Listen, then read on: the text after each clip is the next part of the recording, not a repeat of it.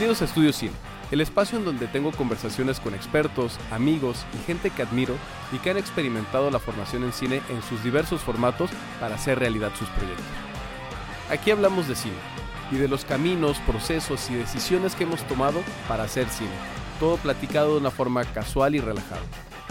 Mi nombre es Eduardo San y soy un apasionado del diseño y de la gestión de la formación en cine y estoy convencido de que se puede estudiar y aprender a hacer cine.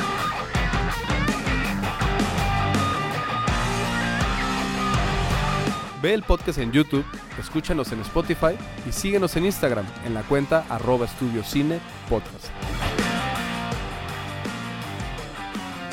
Mario Monroy, bienvenido, montajista, amigo.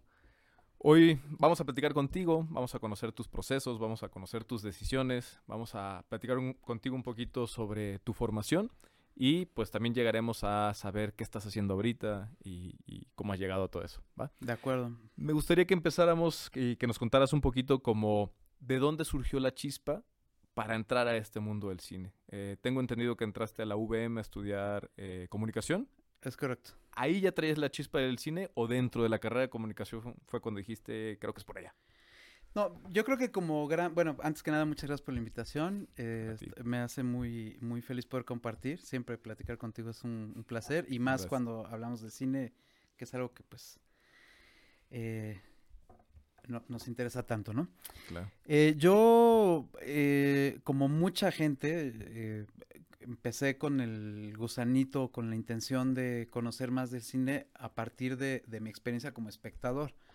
Siendo eh, muy, muy niño, tuve para bien o para mal, depende del enfoque, el- la oportunidad de ver eh, cine eh, doméstico en Ujú. 8 milímetros en casa de un, de un familiar. Ok. Y de mis primeras experiencias, de, eh, de un recuerdo vívido de, de mi acercamiento al cine fue con Tiburón. Imagínate, yo Órale. tenía 6, 8 años y ver eh, que, que los eh, recuadritos con, con dibujitos, bueno, en ese entonces Ujú. yo pensé que eran dibujos, pero bueno, las imágenes eh, en el celuloide a la hora de pasar por el carrete y el ruidito y se proyectaba en la pared, eh, como mucha gente lo ha referido, ese momento fue pivotal y cambió mi vida, ¿no? Porque Mágico. me di cuenta que, claro, porque había una cosa de magia ahí inherente al paso Ujú. de la luz y, en fin, me di cuenta que, que algo había cambiado en mí cuando vi Tiburón, ¿no? Eh, en- en- proyectada en la pared de la casa de mi, de mi tía. Órale. Y conforme fui avanzando en mi proceso personal, pues eh, como que fui acotando mi camino, fui, fui reduciéndolo a, a saber que mis habilidades pues estaban más en lo visual, en lo, en lo artesanal un poco. Me acuerdo que de muy chiquito me encantaba hacer collages, ¿no? Este, de- un, un tío me, me regalaba muchas revistas y hacía recortes y, y yo armaba collages temáticos, ¿no? Entonces, a mi papá le regalaba un collage de autos, a mis hermanos de deporte. Entonces, es cierto que eso, en conjunción con este momento mágico de, la proyección de tiburón, y más adelante, conforme ya te vas este, dando cuenta de todo lo que significa la producción audiovisual, eh, pues de alguna forma me fue, me fue encaminando, ¿no? Y propiamente la decisión de estudiar ciencias de la comunicación fue con el interés de hacer una carrera en cine. Mi objetivo principal era estudiar en la, en la Universidad Nacional Autónoma de México, En su momento, Cuec, en su momento CUEC, y no, no pude entrar a la universidad. lo intentaste. Lo intenté, eh, fue un momento también eh, importante en la vida de la universidad porque estuvo muy cerca de, la huelga, esta de finales de los no- del 98, por ahí 99. Y, y entonces, pues bueno, mi, mi historia de vida académica este, estuvo siempre mm, regida por, por el aspecto diletante, ¿no? Si yo sabía bien que quería hacer cine, no tenía muy claro que quería editar Ujú, ujú. pero sí quería estar re- relacionado con, con yo quería ser uno más de estos personajes que hacían que estos monitos se movieran en la Ok. pantalla, en la, en la pared de la casa de mi tío. Eh, entro a estudiar la licenciatura con, con la idea de, de- de que sea un primer peldaño para después buscar una especialización. Ujú. Y es en la universidad que a partir de ejercicios y de pegarme mucho a la gente del, del área técnica, pues me daban chance de editar en ese momento con la, Universidad del Valle de México en el campus Lomas Verdes, en la Ciudad de México, tenía la posibilidad de ser de las primeras universidades que tenían eh, sistemas AVID, tanto en software como en hardware. Entonces era el santo grial, nadie podía ni siquiera hablar del Avid, ¿no? Era, no se podía ni ver. Entonces, por el acercamiento que tuve y por un diplomado que tomé en la universidad, tuve acceso al, Avid. Entonces ahí ya fue cuando propiamente supe que esto era lo que me, encantaba, se me pasaban las horas ahí trabajando. Quiero decir que antes de eso, en, proyectos completamente de, exploración eh, personal y de eh, eh, un carácter lúdico completamente, pues desde el finales de la secundaria, en la preparatoria misma, pues me gustaba mucho editar con dos eh, videocaseteras VHS en ese entonces. Alguna vez hice lo mismo también. Y ya desde ahí como que te empiezas, ¿sabes? Esta sensibilidad de cachar el momento exacto y si no te quedaba el corte preciso o si se veía el desgarre en, la cinta, pues va de nuez. Entonces, eh, para los jóvenes espectadores de este, este podcast, de este podcast Eh, pues la edición lineal justamente lo que implica es que no te puedes equivocar. Y si te puedes equivocar, tienes que destruir todo el trabajo previo, a, diferencia de la edición no lineal, que es aleatoria y completamente digital. Claro. Entonces, ya desde ahí como que te pongo el contexto este de los collages y de, la experiencia con tiburón y, mi acercamiento primario al cine, pues que sentí que se fueron conjuntando mis aficiones y mis habilidades y, mis gustos, ¿no? Y pues eso converge en, lo que hago hoy día, que es montaje. Ok. Y dentro em, de, de, tus materias, de lo que ibas aprendiendo en tu carrera de comunicación, ¿hubo alguna, hubo alguna materia que te llamó más la atención, que te, que te prendió el foco o eso vino por las actividades que hacías en paralelo, como el taller de mm. Avid o algo así? Eh, pues sí, la, materia de dirección me llamaba muchísimo, me gustaba mucho porque pues era la posibilidad de jugar con los eh, fierros y con las lámparas y con las cámaras y eh, jugar a ser director de cine, eso siempre me gustó mucho. Eh, la materia de guion particularmente me gustó mucho y extrañamente la de postproducción no, me quedó a ver mucho. Órale. Con todo respeto a mi maestro, espero que no lo esté viendo ni lo escuche. eh, y, siento que justo esa carencia o esa sensación de, vacío motiva el, hecho de que además de, ser montajista hoy, hoy día, pues también mi labor profesional está afortunadamente, y de lo cual estoy muy agradecido, que también se enfoca a la academia. Porque de alguna forma yo sentía que tenía que llenar este hueco de lo que yo no obtuve o, de esta...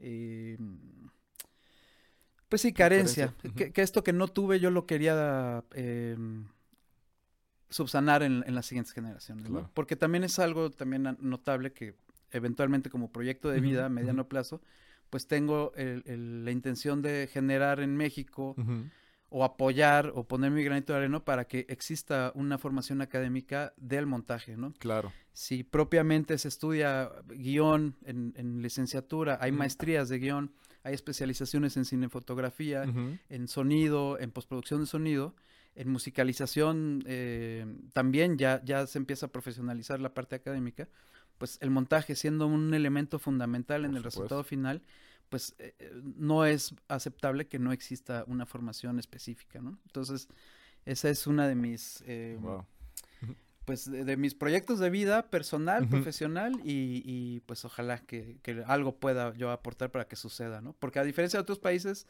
pues aquí no, no lo tenemos. O sea, justamente en mi carencia, pues tuve que estar explorando y, pidiendo prestado de donde podía, ¿no? no, bueno, seguro vas a, lograr una propuesta muy interesante que muy necesaria en, la formación profesional de, del cine en México y en esa área que es el montaje en particular. Ya llegaremos a hablar un poquito más de eso. Y entonces aquí en esta en este momento que pues terminas la universidad, ¿te titulas? Sí, sí, sí, Y afortunadamente tuve oportunidad de hacer prácticas profesionales. Eh, ok. Tuve también la gran oportunidad de trabajar en un cine, en un Cinemex. Eh, yo era proyeccionista, entonces me encantaba porque en ese entonces todavía manipulaba material fílmico. En 35. Todavía no eran... Empezaban los primeros proyectores digitales, pero pero mi trabajo puro y duro era ensamblar películas, eh, probarlas, este, echar a andar los proyectores. Entonces, fue esta parte muy, muy romántica e idealizada, ¿no? Que tiene eh, el cácaro, ¿no? claro. Entonces, eh, estuve haciendo, eh, bueno, compartiendo un poco el tiempo mientras estudiaba con, con lo de Cinemex. Después tuve oportunidad de hacer prácticas profesionales en televisión. Termino la carrera y pues ya me fui metiendo a base de estar tocando puertas por todos lados y mandando currículums y, a cuanta persona que sabía que podía de alguna forma ayudarme, le pedí ayuda y a base de prueba, error y tesón, pues las cosas se fueron dando y, pues aquí estoy. Ok, no, no, genial. Cuando estabas haciendo estas prácticas en televisión, ¿qué hacías en esas prácticas de televisión? Eh, yo era asistente de producción, entonces lo que eso significa es súper genérico, ¿no? Es súper amplio el panorama, desde sacar copias, eh, ir por el café. Eh, era un programa de concursos en el que estaba trabajando, en el que estaba haciendo mi servicio social. Entonces me tocaba vaciar el buzón de voz. La gente, para aplicar y, querer ir al, programa, tenía que seguir un filtraje, ¿no? Una preselección. Eh, y entonces a mí me tocaba escuchar diario 300, 400 llamadas, aterrizar, llenar una base de datos.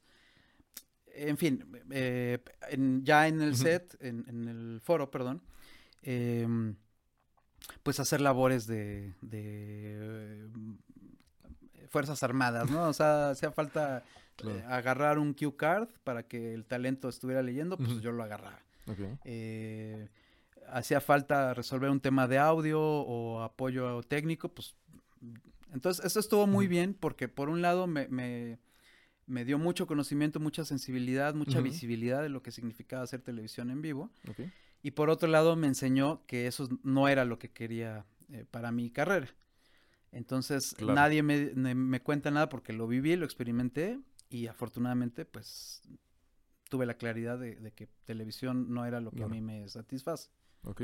Bueno, y entonces terminas tu, tu carrera y, esto que comentabas ahorita de ir tocando puertas, ¿sucedió antes o después de ir a la ACTV, a la, a la Escuela de Cine de, San Antonio de los Baños, Cuba? Mm, fue mucho antes, o sea, yo desde la, la, carrera me urgía tener el, mayor acercamiento posible. A cuanto maestro que sabía que estaba en activo, pues le rogaba, ¿no? Le pedía que me diera oportunidad, obviamente eh, sin paga, este, eh, sin ningún tipo de compromiso de su parte. Yo lo que quería estar, eh, ¿no? Y, y accionar. Entonces desde ahí fue que empecé a, tocar puertas, a mandar currículums, a hacer pues lo que me yo intuía, porque también eh, en, mi familia pues nadie se dedica a esto, ¿no? Entonces eh, pues era un, terreno completamente desconocido para mí. Ok. ¿Y cuál fue la primera puerta que se abrió? Em, pues en la carrera algún maestro de producción me invitó a colaborar con él también asistiendo. Eh, él hacía eh, temas de marketing y promos y videos corporativos y tal. Y poco a poco me fui ganando su confianza, fui obviamente adquiriendo experiencia y, y, ya de pronto de, de, hacer labores muy básicas de asistencia, pues ya me, me, fue soltando un poquito más eh, responsabilidad y, actividades y ya al final pues yo era el que hacía el levantamiento de imagen de algún este seminario, de algún congreso. Yo hacía una precalificación del material en las noches, ¿no? En mi cuarto de hotel ya me ponía. Y eso también me sirvió mucho porque es algo que, constantemente les comparto a los estudiantes, que es fundamental que el montaje se tome en consideración desde la preproducción, ¿no?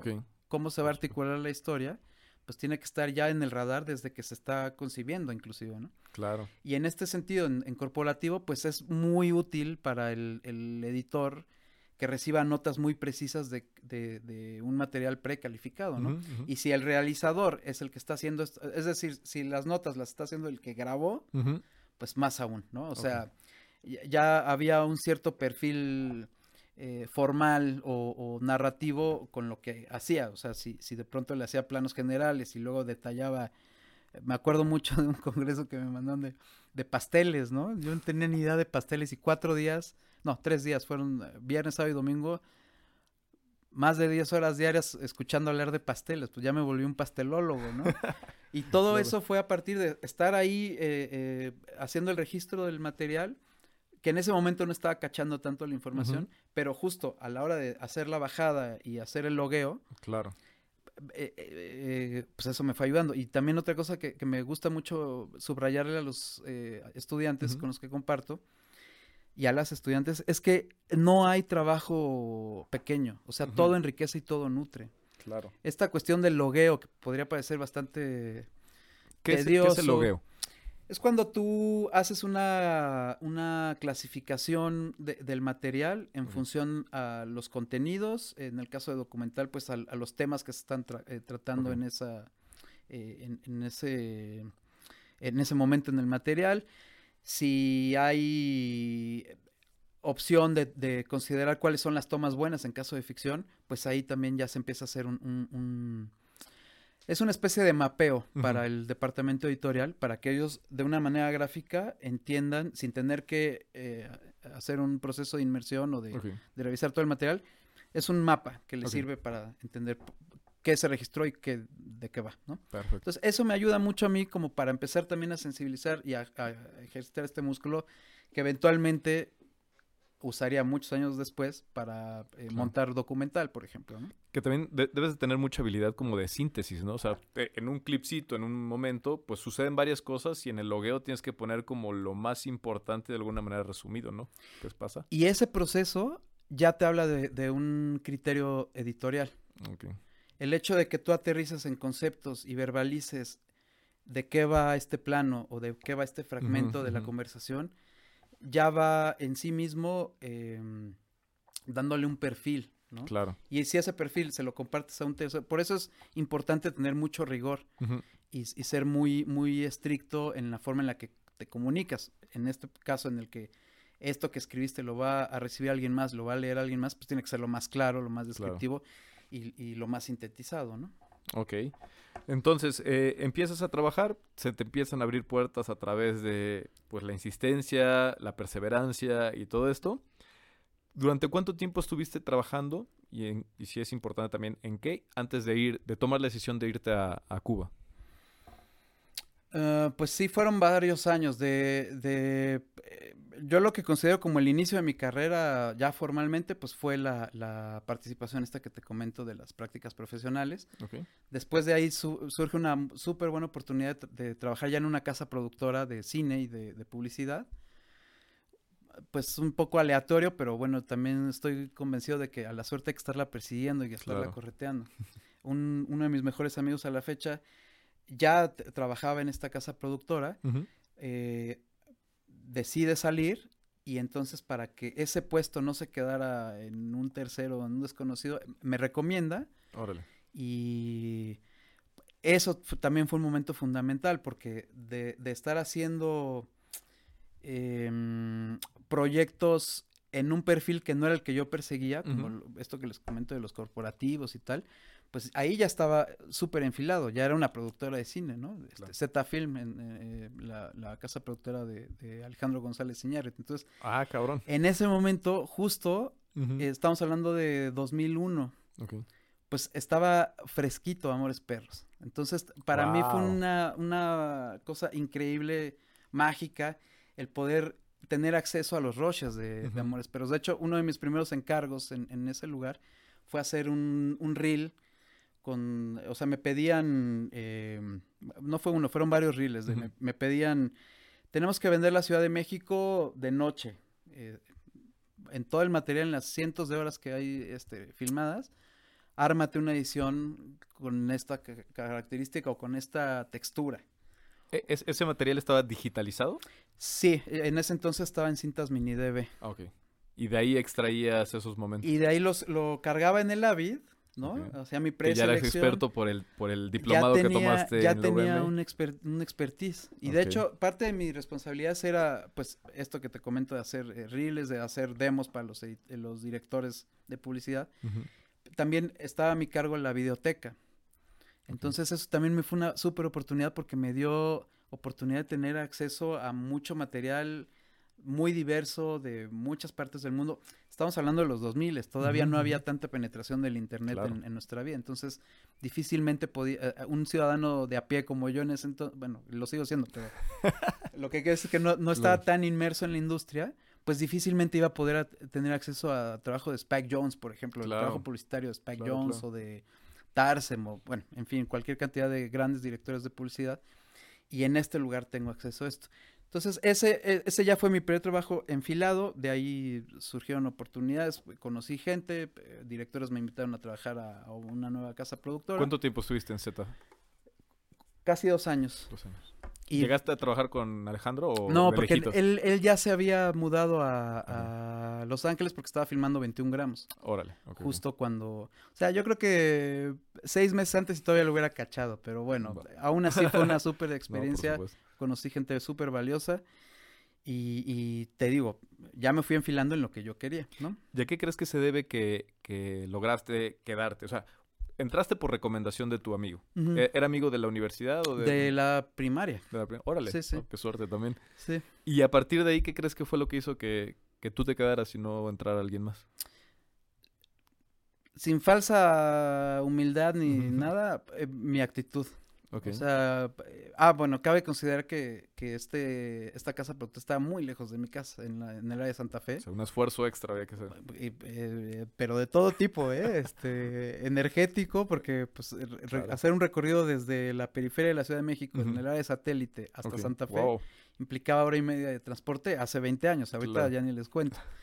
No tenía auto, pues era un recién egresado, no tenía mucho recurso económico. Claro. Y aún así, pues llegaba a las 8 de la mañana y me iba a las 9, 10 de la noche. Eh, y esto con el afán de, o sea, con el hambre que tienes cuando tienes esta edad, ¿no? De, ser visto, de hacer las cosas bien. Y aparte, pues se me estaba abriendo un universo increíble para mí, ¿no? Por todo esto que te, que te cuento de la visibilidad y se me abrió el, el, espectro, ¿no? El panorama. Y sí, ciertamente yo creo que es, es eso, la, la actitud.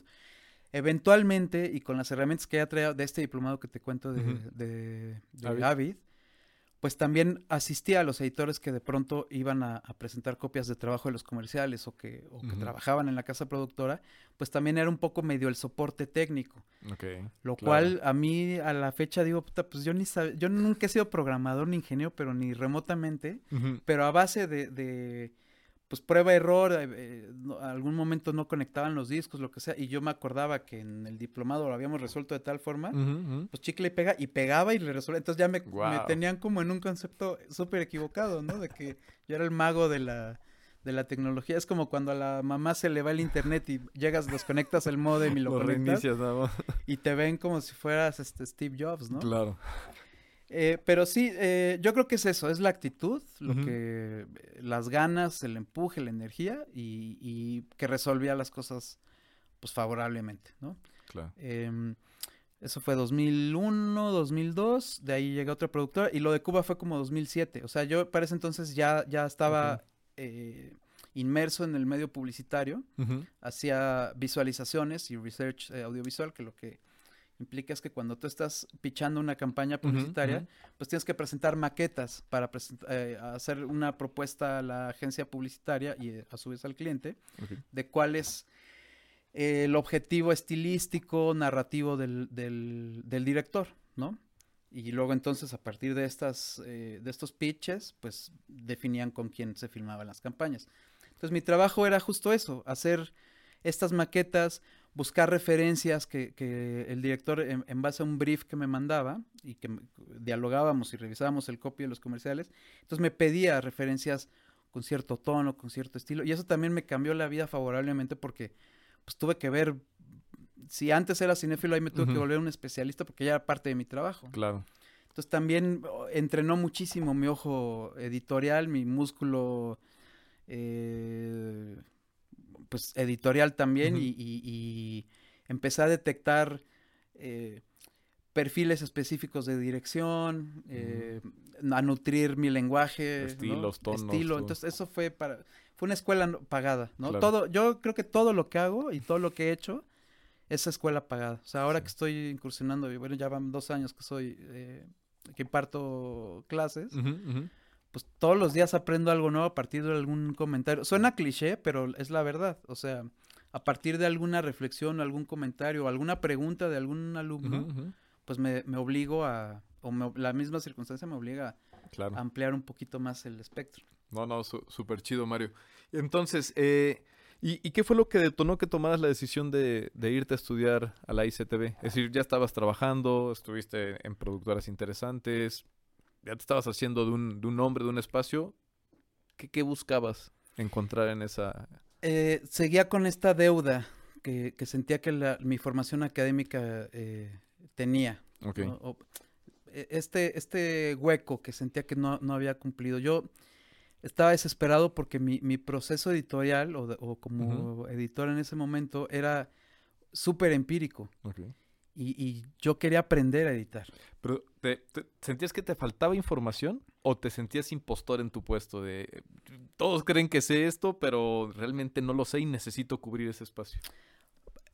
Al ser empírico todo, pues eh, de pronto hacía cosas que por, por sentido, digamos, em, pues sí, sentido común o por, por eh, empirismo puro y duro, funcionaban, pero yo no, no, me sentía, y me, parece muy interesante este concepto del impostor, yo no me sentía arraigado con bases, con, una buena estructura, pues para poder dar el salto, ¿no? Eh, eventualmente me soltaron algún comercial para que lo editara y, eso eh, me llevó después a, hacer edición y postproducción de publicidad pero aún así yo sentía la carencia. Yo sentía que, pues sí, funciona y les gusta y ya más o menos vas detectando qué es lo que funciona que, eh, en la tendencia, en la moda de cierto, de cierta forma de narrar los comerciales, ¿no? Claro. Pero yo, yo seguía con esta deuda personal de yo quiero que alguien me enseñe a editar y que alguien me diga por qué cortar en este momento, en este fotograma y no en este otro. Y por qué cortar de un plano general a un eh, plano corto eh, se puede o no se puede. Y nadie me lo dijo nunca. Y a la fecha no me lo ha dicho nadie. Y ahora que tú eres profesor, ¿tú sí, sí lo dices? No. ¿Todavía no? No, no. Está, complejo, no, ¿no? Porque no se puede. O sea, cada, cada decisión de, de o sea, el, corte como este evento disruptivo del flujo de imágenes, ¿no? De un plano de una manera deliberada, le estás sacando eso al espectador y le estás poniendo un, nuevo estímulo eh, audiovisual. Claro. ¿En qué momento? Depende de qué editor esté eh, involucrado en el proceso creativo. Y qué estímulo quieras crear también. ¿Cuál es la intencionalidad y cuál es también la sensibilidad del, del, del que está de este lado eh, haciendo el, proceso? Entonces, la misma película se puede contar 100 veces si, si es que hay 100 montajistas, ¿no? Con el mismo material. Porque pues también tú traes mucho de ti mismo y, y de tu proceso personal y de tu, de tu caja de herramientas que vas nutriendo con, la experiencia y con lo que vas aprendiendo. Entonces, eso es lo que me entero de, la existencia de esta escuela en Cuba. Eh, pues ya vivía de, mi trabajo haciendo publicidad, entonces hice ahí el cochinito, es un, ahorro y también fue una experiencia súper reveladora. Eh, una piedra angular en, en, lo que hago y en lo y cómo veo lo que hago. Porque tuve oportunidad de trabajar con uno, eh, de, de, tomar clases con uno de los mejores editores de la historia del cine latinoamericano, ¿no? Nelson Rodríguez. Eh, editor cubano, institución eh, incuestionable, ¿no? Claro. Y, y, fui muy afortunado porque fue de los últimos años en los que Nelson estuvo impartiendo cátedra. Conecté increíble con él el, el, el hecho de estar en un oasis en Cuba, eh, compartiendo con 300 locos igual que tú, que están, eh, el, común denominador es la obsesión por el cine, pero con una diversidad de bagajes y de formas de ser tan rica, pues eso me voló la cabeza, o sea, ahí fue cuando dije, aunque no tenga dinero para vivir, aunque viva bajo un puente, yo voy a seguir haciendo esto. Wow. Entonces sí, sí fue un, un momento súper, súper importante, súper gratificante y a la fecha eh, me ha seguido dando réditos, o sea, hay, hay, contactos que a la fecha ya a nivel, a nivel personal pues sigues en contacto, ¿no? Porque también para, para los que no lo saben pues son eh, tanto a los talleres como las eh, cátedras, digamos que las carreras, pues son en un espacio a 30, 40 kilómetros de La Habana. Entonces no hay nada. O sea, estás. Sí, están encerrados. Es un internado, es una, es una mini ciudad. Estás encerrado. Okay. Entonces, eso potencia las virtudes y, los vicios de la experiencia humana, ¿no? Claro. Entonces, estar tomando un taller en estas características, eh, viendo cine de tres películas diarias, este, platicando, sudando cine literal.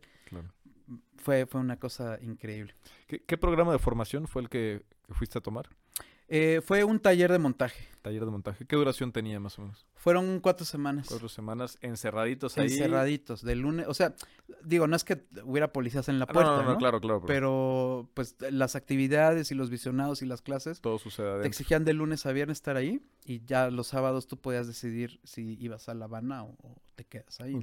Y brevemente, ¿cómo fue ese proceso para ir a, a la ICTV? Es decir, contactas a alguien desde aquí. En esa, en esa época, creo que ahorita es mucho más fácil a través de internet, pero eh, contactas a alguien allá, te, te inscribes, eh, compras tu vuelo, necesitas visado. ¿Cómo fue? En ese momento eh, había, estaban abriendo una oficina de representación aquí en México a partir de, o a través de la infraestructura de Casa LAM, allá en, ah, la Ciudad de México. Entonces fueron ellos que de, alguna forma gestionaban y, había un proceso de filtraje, me imagino, porque te pedían una carta de intención, eh, pues currículum, eh, no, en el sentido de, ah, no, pues, si no eres una figura consagrada no vas a ir, sino que como... Seas consistente, ¿no? En lo que... claro, y que, se vaya a aprovechar el, tiempo y el recurso, porque pues, es una escuela renombrada a nivel mundial y hay muchísimas solicitudes y pues obviamente hay que, que, tener un criterio para considerar a quién se le da acceso o no. Entonces, afortunadamente, pues me seleccionaron a mí, seleccionaron a una de mis mejores amigas. Y también eh, a dos de mis mejores amigas, entonces ahí nos vamos los tres mexicanos. Qué chido. Este, y estuvo increíble porque también a, ella le cambió la vida. Eh, decidió continuar su formación como, como director, es decir, tomó la carrera de dirección de documental. Allá. Allá y de eso vive, o sea, ella oh. es una directora de documental. ¿Podemos saber su nombre? Eh, claro, Juliana Fanjul. Ok, va, genial. Y, fue, fue una experiencia bien, bien rica. Esto de medio azaroso, ¿no? la, el serendipity, ¿no? De que vas buscando una cosa y te encuentras otra. Claro. Eh, sobrepasó todas mis expectativas este, el haber estado allá. ¿Y, sientes que sí cubriste ese espacio que querías llenar? ¿O se abrió más el espacio todavía? me, di cuenta de que estaba todavía más eh, ambiguo. Eh, es decir, que no se había, no, se había satisfecho mi, hambre de... Es como cuando vas al terapeuta, ¿no? Y que le dices, eh, pretendes que te arregle la vida y solo te hacen preguntas. Claro pues salí con más preguntas de las que llegué, pero ya las preguntas ya estaban enfocadas y ya tenían un cierto sesgo, un, criterio, ¿no?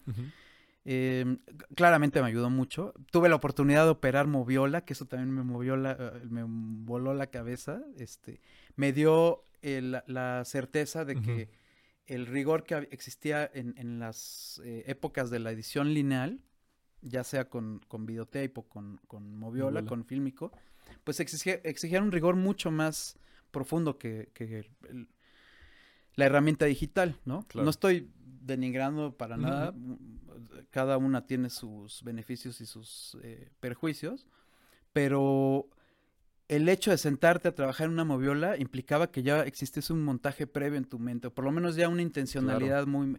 Porque ahí no hay control Z, no hay manzanita Z, o sea, no te gusta un corte o, quieres hacer un trim de dos cuadros y literalmente tienes que ir a la, tira donde están colgados los, el, positivo y buscar y, resanar ese corte que hiciste con, una cinta. Entonces, eh, te lo tenías que pensar dos veces antes de... O el, o el tema de la sincronización con, una cinta magnética, en fin.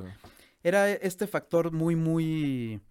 artesanal, ¿no? Entonces ahí fue cuando dije, claro, pues esto de los collages, pues ahora está, está cobrando sentido, ¿no? Claro. Wow. Qué, interesante, hace rato también estabas mencionando pues esta curiosidad que, se te despertó, que, te, que también el, tomar este, este taller te abrió. Y puedo identificar en, tu currículum de LinkedIn pues que tienes más de 36 talleres tomados de todo tipo, muchos enfocados obviamente al montaje, pero muchos también sobre, no sé, por aquí había apuntado algunos, ¿no? Guión, usos políticos del cine, etcétera, etcétera. O sea, creo, identifico que eres una persona curiosa que todo el tiempo está buscando pues expandir su conocimiento, adquirir cosas nuevas para seguramente pues incluirlas en tu trabajo, ¿no? Pues es que de, eso va. Eh, yo creo que entre más herramientas tengas y, pongas en favor de la película o el proyecto que estés haciendo, pues eh, más provechosa va a ser tu participación, ¿no? Y, más, más vas a poder aportar. Claro. Em, justo lo que me, me, preguntabas de que si se satisfizo o no mi, mi hambre con, con, el taller de Cuba, pues justamente no, no, nadie me dio los mandamientos escritos en piedra de cómo hacer un buen corte o cómo editar una buena película. Claro.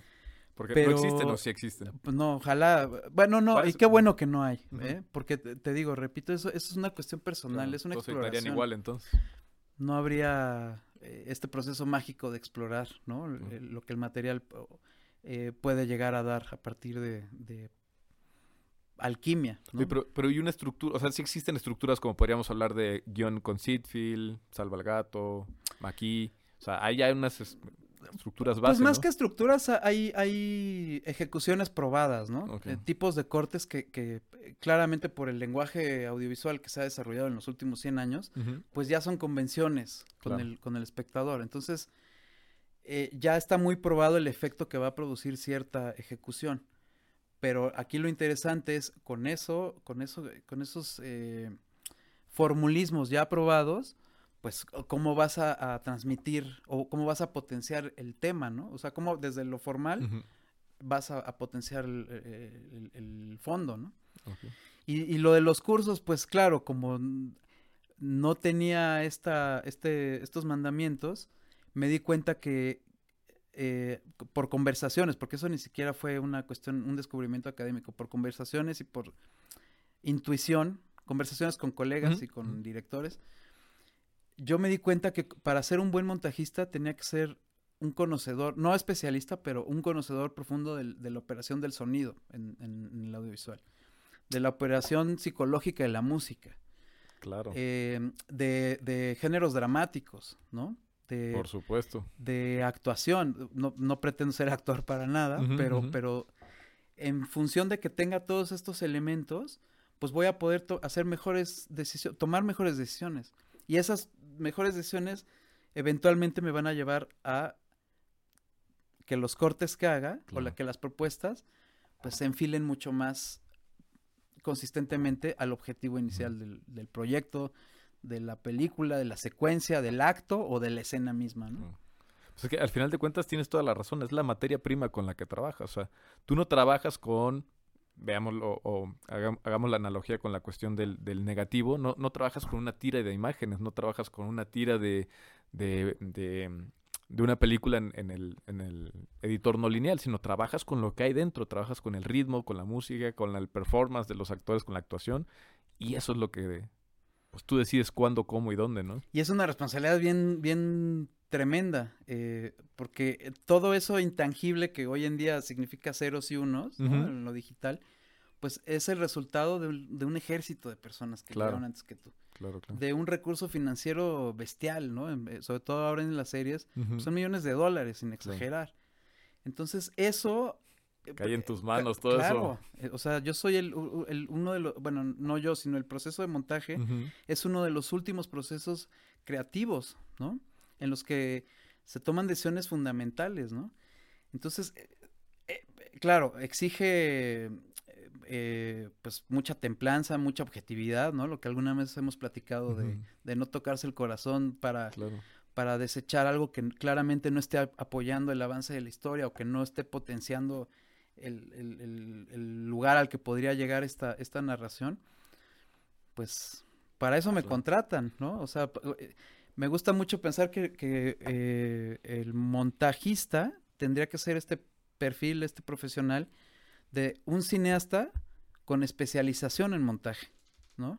O sea, y hay que pensar, bueno, a mí me ha funcionado pensarlo así, ¿no? sin que yo esté en un set eh, dirigiendo actores físicos, sí, eh, en físico quiero decir, sí hago una curaduría y una dirección actoral a la hora de definir qué plano y en qué momento y cómo chiteo o cómo hago que cosas que no estaban filmadas, sacándolas de contexto y juxtaponiendo con, eh, otros planos, o sea, haciendo em, asociaciones eh, psicológicas, ¿no? Claro, el, claro.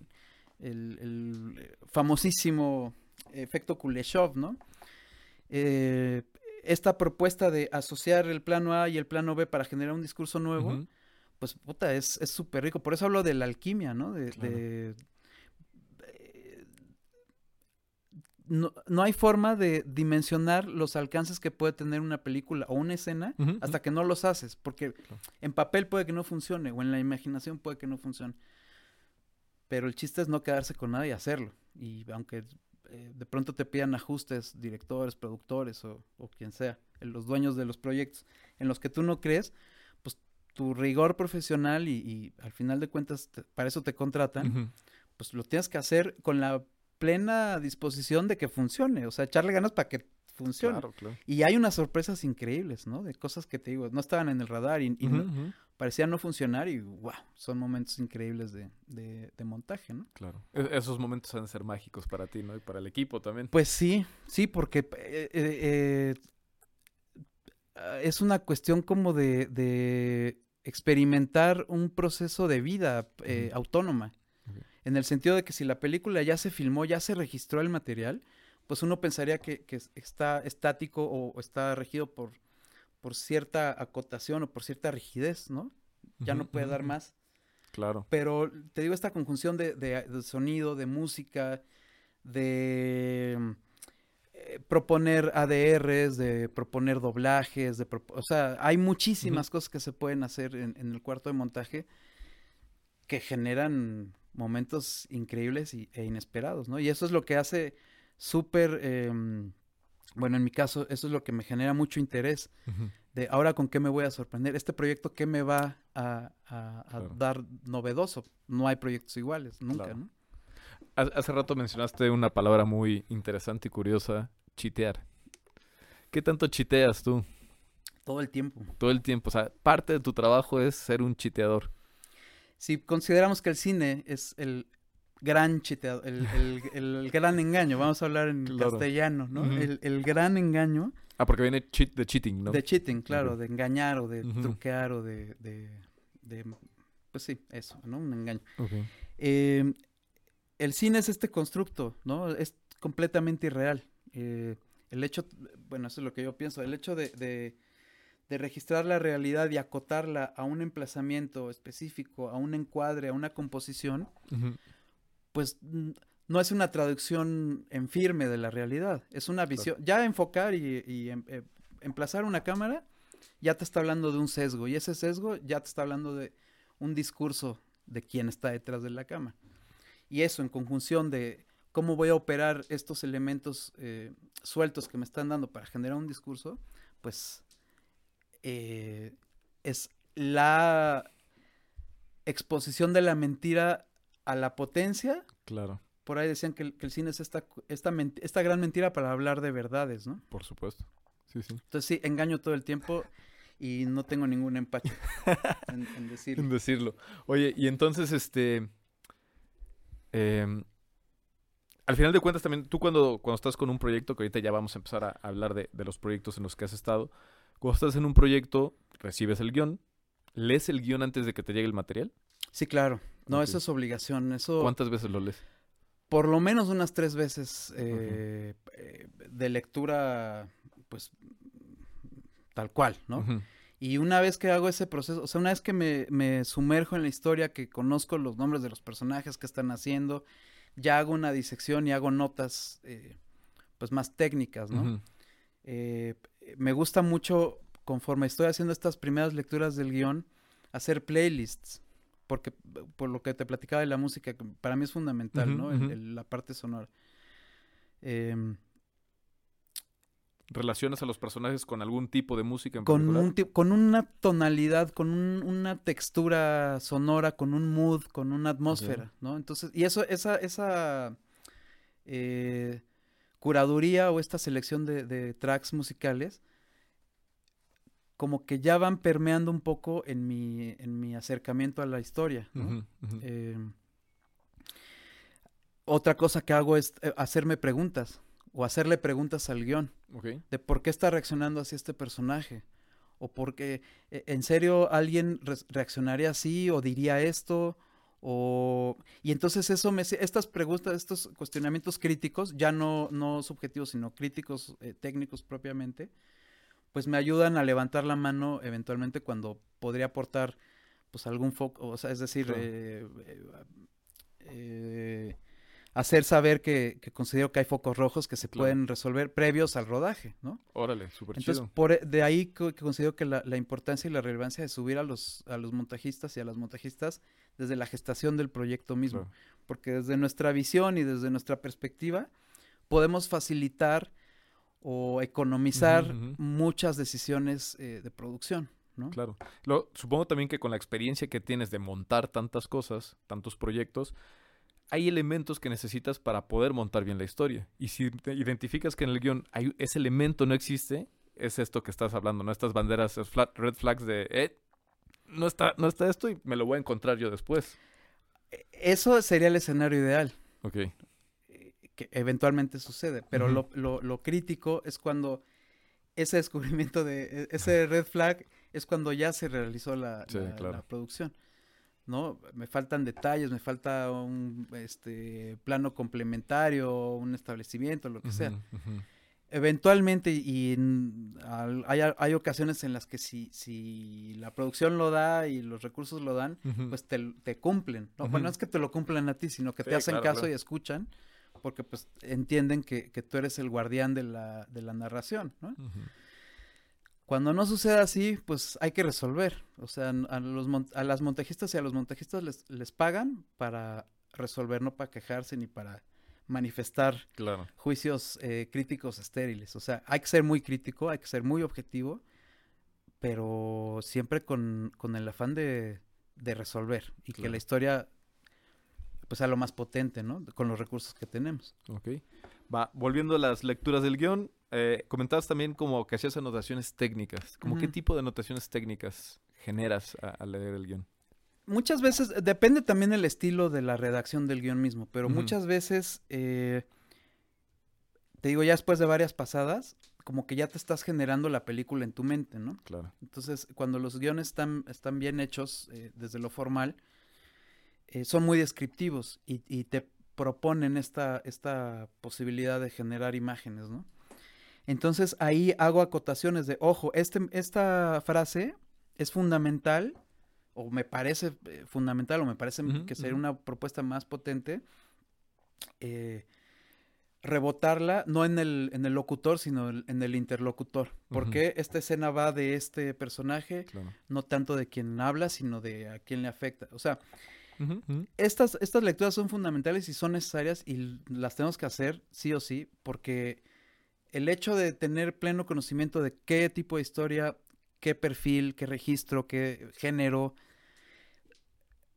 de alguna forma va reduciendo este océano incalculable de posibilidades que tiene eh, el material, Claro. Pues ya lo va acotando, ¿no? Ya sabes más o menos qué ritmo eh, es el que deberías proponer o, o- vas clarificándote. Y esta toma de notas ayuda mucho a, a ya llegar con un cierto criterio, un poco el ejercicio que- mental que te decía de la moviola. O sea, yo cuando eh, me siento, ya veo el material de la escena que ya me sé de memoria porque me leí la historia, puede ser muy sorpresivo y puede ser también muy frustrante porque pues, cada uno hace su propia película, ¿no? Es como Claro. cuando lees un, un libro y luego lo adaptan y la película no tiene nada que ver con el libro que leíste, pues pasa eso, pero también puede ser muy sorpresivo para, para positivo. Claro. Entonces es eso, em, a partir de estas acotaciones y estas anotaciones, estas preguntas y de estos subrayados, ya sé cuál es mi primer punto de partida, mi primer enfoque o mi primer acercamiento a esa escena. No quiere decir que sea el último, Sí. vuelvo a hablar de que es- esto es un proceso de descubrimiento, pero por lo menos ya tengo un poquito claro eh, pues cuál va a ser mi primer eh, ejercicio, ¿no? Ok. Y de estas playlists que haces, eh, ¿para qué las usas después? ¿En algún momento las metes eh, en, el, en el montaje como tal y luego las quitas o les dices así como producción, oigan, sugiero algo parecido a esto o esto si lo podemos conseguir o...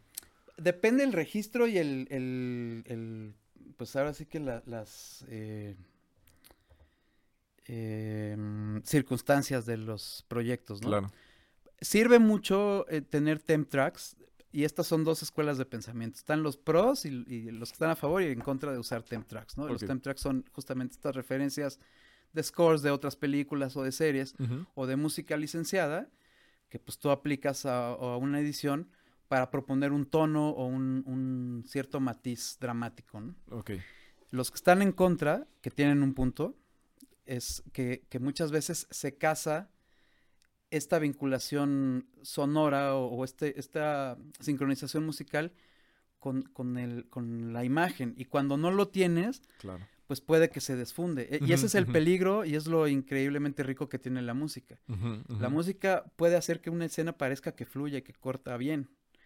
El ejercicio último, máximo, es quitarle audio, quitarle música y si se entiende el- el- la progresión a partir de las imágenes y si está bien enfocado a dónde tiene que ir la escena, pues no, la música es un extra, es un, Claro. un- una estamina adicional, más no está sustentando el drama. ¿no? ¿Tú hacías ese, ese, tú hacías ese ejercicio de... Lo hago todo el tiempo. ¿Ah, sí? Sí, a, sí. un- a una hora. Yo, mis, mis primeros cortes siempre van musicalizados, siempre van sonorizados, hago maquetas de diseño sonoro, Ok. con mis recursos limitados y sin el expertise, yo no soy diseñador sonoro, pero, pero tengo un banco de, de- de efectos y Ujú. de ambientes bastante nutrido, que conforme va pasando el tiempo se va incrementando, Claro. me ando robando por donde puedo, porque eh, aunque sé que ese proceso no me corresponde a mí, sí me corresponde que mi primer visionado con mis productores y mis directores sea el impacto emocional más contundente Claro. posible.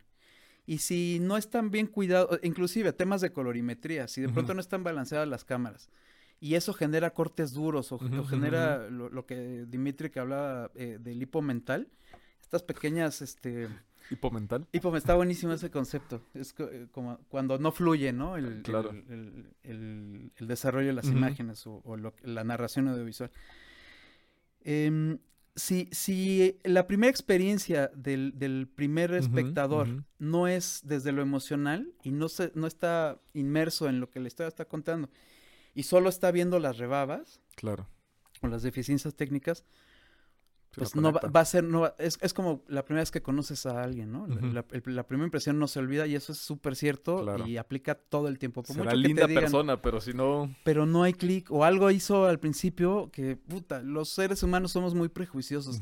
Por, eh, por evolución tenemos que ser así. Claro. Tenemos, tenemos que ser muy económicos en nuestra toma de decisiones porque si no éramos presa, ¿no? Sí, sí, sí. Eh, en, en su momento. Y, y, aplica lo mismo. Si yo no entrego un corte lo más cercano a, a lo que debería ser eh, ya la, la- la pieza postproducida, pues justamente el enfoque va a estar en cuestiones que no me interesa que Claro. evalúen en ese momento. O sea, si mi, si mi primer corte, mi primer acercamiento, mi primera propuesta eh, no está bien claro cuál es eh, mi, mi- mi perfilamiento de alguna escena desde lo sonoro, por ejemplo, con la música, claramente yo sé que no, no va a haber recursos para poner a Hans Zimmer, ¿no? Sí. Pero si esa pieza que estoy usando genera un patrón rítmico interesante que está apoyando el, el drama, pues claramente se hace la indicación de que es temporal y eventualmente con los compositores eh, es un punto de partida. Yo no soy músico, me fascina la música y me- es una cosa que me, me- me interesa mucho, pero no tengo el lenguaje ni tengo el conocimiento para establecer un diálogo de igual a igual con un músico. Sin embargo, con estas referencias y con estos ejemplos, ya puedo establecer una conversación y establecer un, un ida y vuelta. Entonces también me gusta mucho vincularme con los diseñadores sonoros y con los músicos desde antes de pegar un plan. O sea, ya hay una convención, les comparto mi- mis ideas, mis reflexiones, mis playlists, eh, referencias de sonorización. Y entonces ya desde ahí, en este rebote de ideas, ya puedo empezar a aplicar un poco de lo que ellos me, me retroalimenten y entonces ya el proceso creativo pues va más, un- más unificado, ¿no? Y cuando les llega a ellos pues ya está, por lo menos ya sabemos que el, que el avión es de dos hélices, ¿no? Y, y no es un jet a propulsión a chorro, ¿no? Ok, genial, genial. Algo que, que me ha pasado, y, y creo que con lo que tú estás contando, me encantaría yo enfrentarme a una situación así cuando reviso un corte, pero me ha tocado varias veces enfrentarme a, ve el corte, pero tienes que verlo con la intención de que es un primer corto, de que es un segundo corto, que es un tercer corte que no está completo.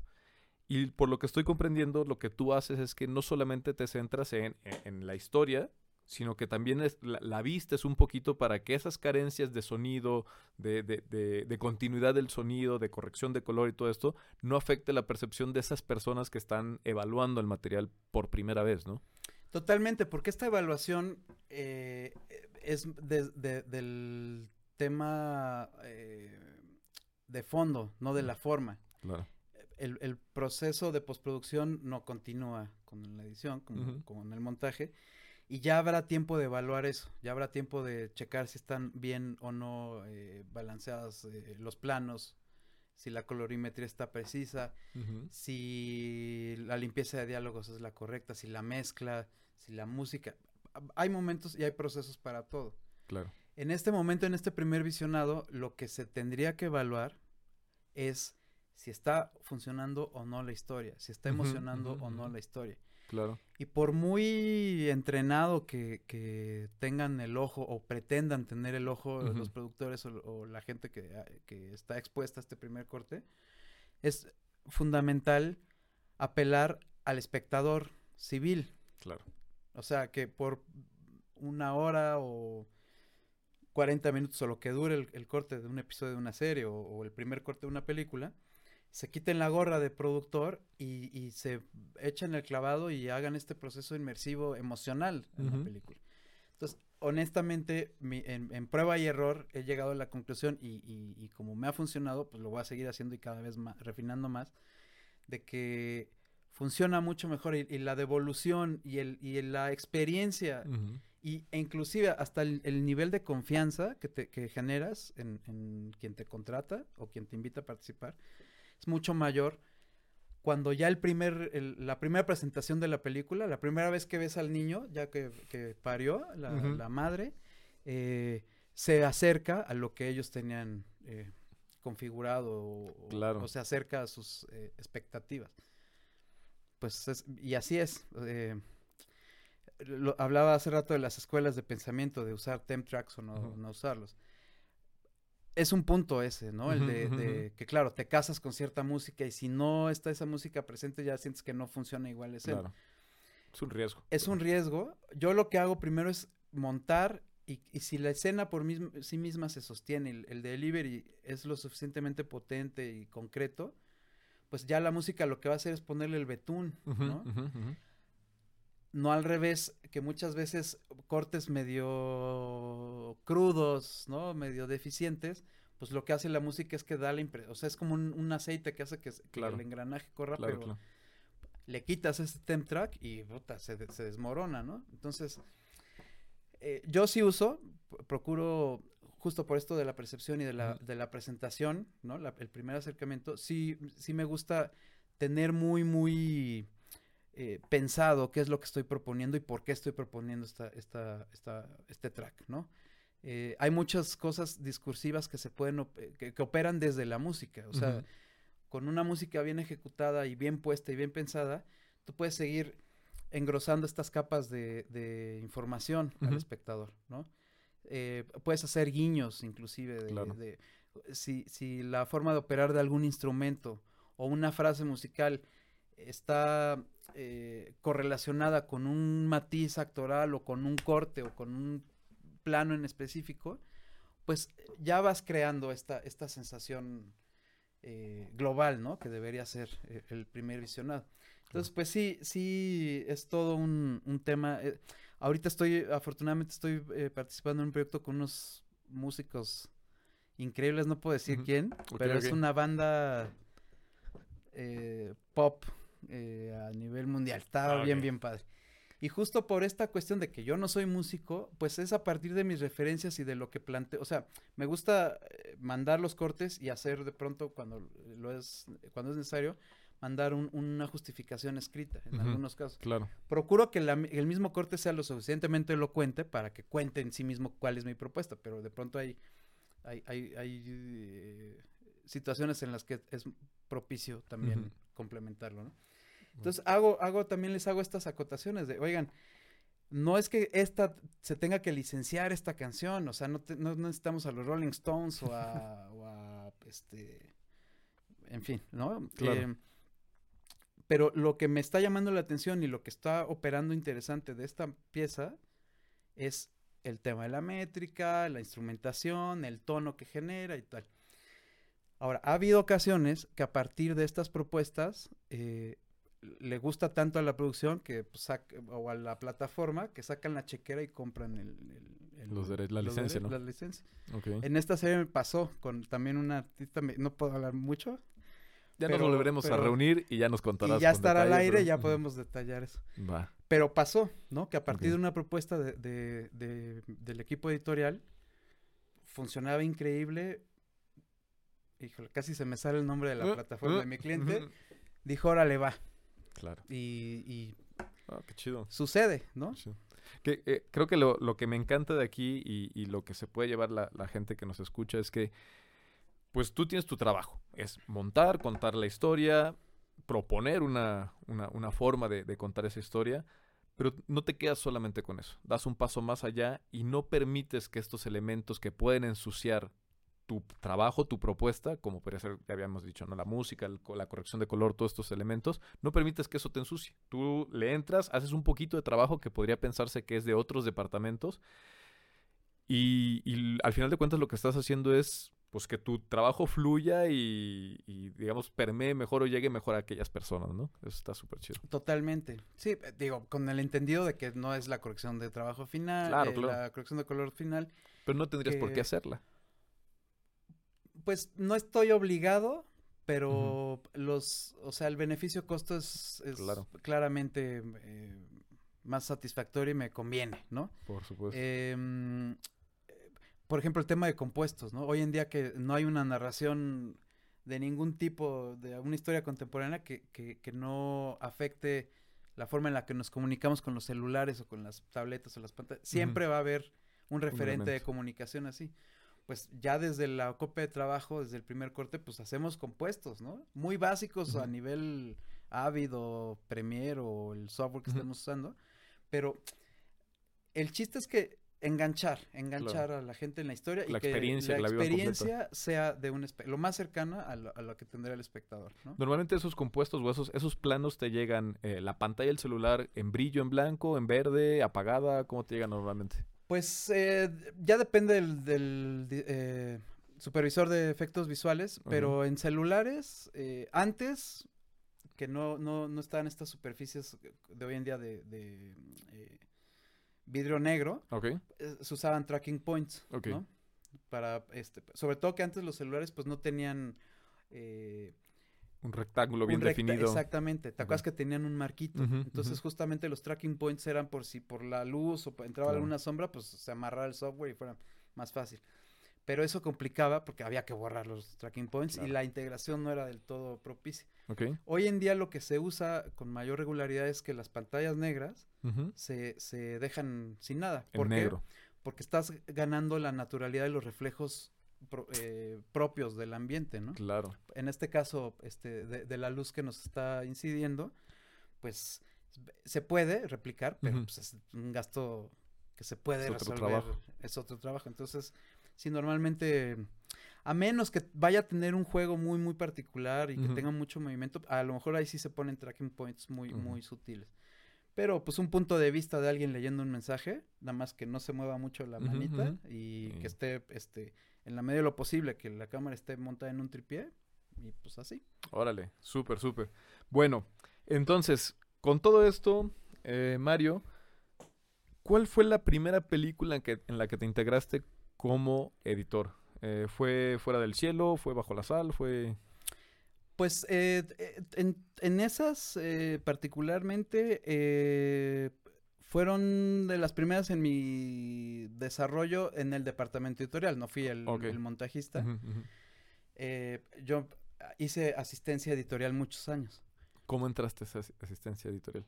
Eh, a ver, déjame acuerdo. No, no- no estaba preparado para esa pregunta. Eh, la primera fue. Ay, y, y ahí les va esta anécdota, ya me acordé. Ok, ok. Mi primera experiencia asistiendo eh, editorialmente, eh, o en el, el departamento editorial, fue con el pie izquierdo, porque me equivoqué. Mi falta de experiencia, y, y honestamente lo digo, mi, mi, mi ego, en el sentido de no pedir ayuda de algo que yo no estaba muy seguro, me hizo cometer un error garrafal. El error fue que en ese momento se hacían transfers a video. O sea, del fílmico se, se copiaba en una cinta magnética y a partir de esa cinta se digitalizaba y se ingestaba al, al software. En Hacían una preedición en digital y ya luego la edición. Pues más que, de- bueno, claro, o sea, la, la edición digital eh, y a la fecha lo que hace es hacer una referencia de, corte para que luego con esa decisión creativa ya vayas al material en alta eh, Claro. definición, en el caso del digital. Y en el caso del, del celuloide, del fílmico, pues para no estar manipulando el material de origen de cámara, pues ese se tiene que guardar Es en sagrado. una bóveda, es sagrado, ¿no? Se puede rayar, le pueden pasar muchas cosas. Claro. Entonces se hacen copiones o copias de trabajo o, o- o dupli- eh, se duplica pues para justamente trabajar y que no corra riesgo el, el original. Pero entonces en este transfer a video hay una diferencia entre cómo se, se gestiona la información visual entre el celuloide, que pues, en- eh, son 24 cuadros puros, y cómo lo interpretaba en ese Ah. momento el video. Que era interlazado. Y yo no, yo no hice ese proceso de eh, reverse telecine. Es decir, de los 24 cuadros, a la hora que se graba en el video, pues se convierte en 29 eh, 98. Punto 98. Ajá. Entonces yo así eh, ingesté con ese material a 2998, sincronizamos. Bueno, sincronicé porque eso me lo aventé todo yo. Y con ese se editó la mitad de la película. Hasta que un día llega el postproductor y se da cuenta de esto y pues fue una catástrofe. Porque Claro. había cortes que probablemente caían en, en- en- en fotogramas ficticios. Que el, el- este proceso de, te- de- de telecine, de fílmico a video, pues generaba cuadros que no existían en la realidad. O sea, no, no había una referencia directa a este fotograma con los key numbers, que son estas referencias numéricas del, del material fílmico. Pues el timecode decía hora 14, minuto tal, no sé qué, eh, fotograma tal, y, y vas al material y, y no corresponde al mismo plano, ¿no? O está el interlazado. Entonces fue una catástrofe. Aprendí por las malas. Ya nunca me volvió a pasar. ¿Pero qué te pasó? ¿Qué, qué te dijeron? ¿Cómo, cómo, Pues, cómo manejaron la situación? Muy bien, o sea, la verdad es que como le echaba muchas ganas y veían muy buena actitud de mi parte y me pagaban poco, este, tampoco, eh, o sea, sí, sí fue, más que un regaño fue, oye, pues pon atención y yo no, pues es que la verdad no sabía. Ah, bueno, pues si no sabes o tienes duda, pregunta. Y yo no, pues es que no sabía que no sabía. Claro, claro, ¿no? claro. O sea, sí me faltó ahí un poquito más de, pues de rigor de, oigan, ¿todo bien? Ya llevamos ujú. tres semanas, o, eh, no, fueron, meses, o sea, fueron como dos meses de chamba que tuve que rehacer. Y como había sido, pues, mía, pues me la tuve que, me tuve que tragar esa píldora amarga y, Sí. y lo que había hecho en meses lo tuve que resolver en tres semanas. O sea, me puse unas... O sea, en las noches Cristo. también a ponerle.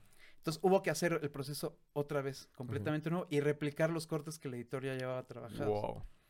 ¿Y eso de alguna forma no te desanimó como para decir, ¿saben qué? Bueno, la regué y me salgo y ya adiós. No, pues por amor propio, yo la regué, yo... Yo tengo lo resuelvo. Yo, me metí en el hoyo, yo tengo que salir, y además te digo que fue un proceso de aprendizaje bastante importante, o sea, nunca me volvió a pasar, y es a partir de eso que también profundicé en, mi- en mis conocimientos técnicos, ¿no?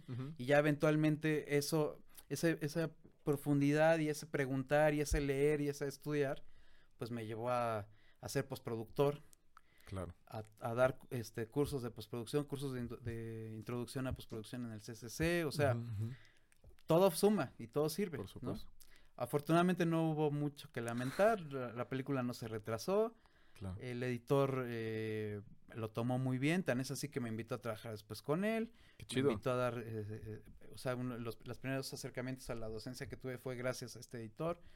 Se Wow. ganaron un Ariel por el montaje de la peli, entonces todo bien. Final feliz. Muy bien, muy bien. Y entonces, ¿cuál fue la primer peli en la que tú fuiste el editor principal, el responsable? Eh, hicimos un, bueno, es que sí se puede llamar película, pero digamos eh, con exhibición comercial y en festivales. Fue un documental que se llama Antes que se tire la sal, que nos fue increíble, la verdad fue una experiencia súper gratificante porque eh, luego pasa esta cosa de la serendipity, ¿no? De- de, eh, s- yo siempre he tenido cierto interés o cierta tendencia a, a temas de, de ecología o de si bien no soy Greenpeace, pero pues tampoco quiero dejar el mundo peor que como lo recibí, ¿no? Claro. Entonces me interesa mucho eso y ese ese esa, ese documental, esa película documental, pues de eso va, ¿no? Justamente de la huella y de entre otras cosas, eh, de, la explotación de litio en, en el Salar de Uyuni en Bolivia, que en ese momento era el yacimiento más grande de, de este Conocido. mineral conocido. Hoy en día sabemos que ya les, eh, les ganamos el primer lugar, ¿no? En ese sentido, y en. México tenemos yacimientos importantísimos. Claro. Entonces, eh, esa, esa fue la primera película, fue el primer reto así brutal, porque pues, la cantidad de, de material era bastante copiosa. ¿En qué formato te llegaba? ¿Era, era también película o era No, ahí ya fue digital, completamente digital, y aparte fue un proceso de rodaje de cuatro años. Wow. Entonces tenía material de uh, horas y horas y horas y horas. ¿Cómo entraste a este proyecto? Por eh, en ese momento yo ya trabajaba en una eh, en un estudio de postproducción, estaba produciendo ahí, o sea, editaba y también era productor. Y bueno, pues cae este proyecto al, al estudio. Y pues yo creo que un poco por mi personalidad, mi perfil y por azar también, eh, yo estaba disponible en ese, en ese momento y hice clic con la directora y a la fecha pues, somos colaboradores muy estrechos y, y- Wow. y nos entendemos muy bien y tenemos como la misma visión de vida y eso siempre ayuda, ¿no? A la hora Claro. de tomar decisiones porque eh, las discusiones o, o la- las em, negociaciones que siempre tiene que haber en el cuarto de montaje entre montajista y directora o direc- bueno, directora en este caso, pues eh, eh, siempre son súper em,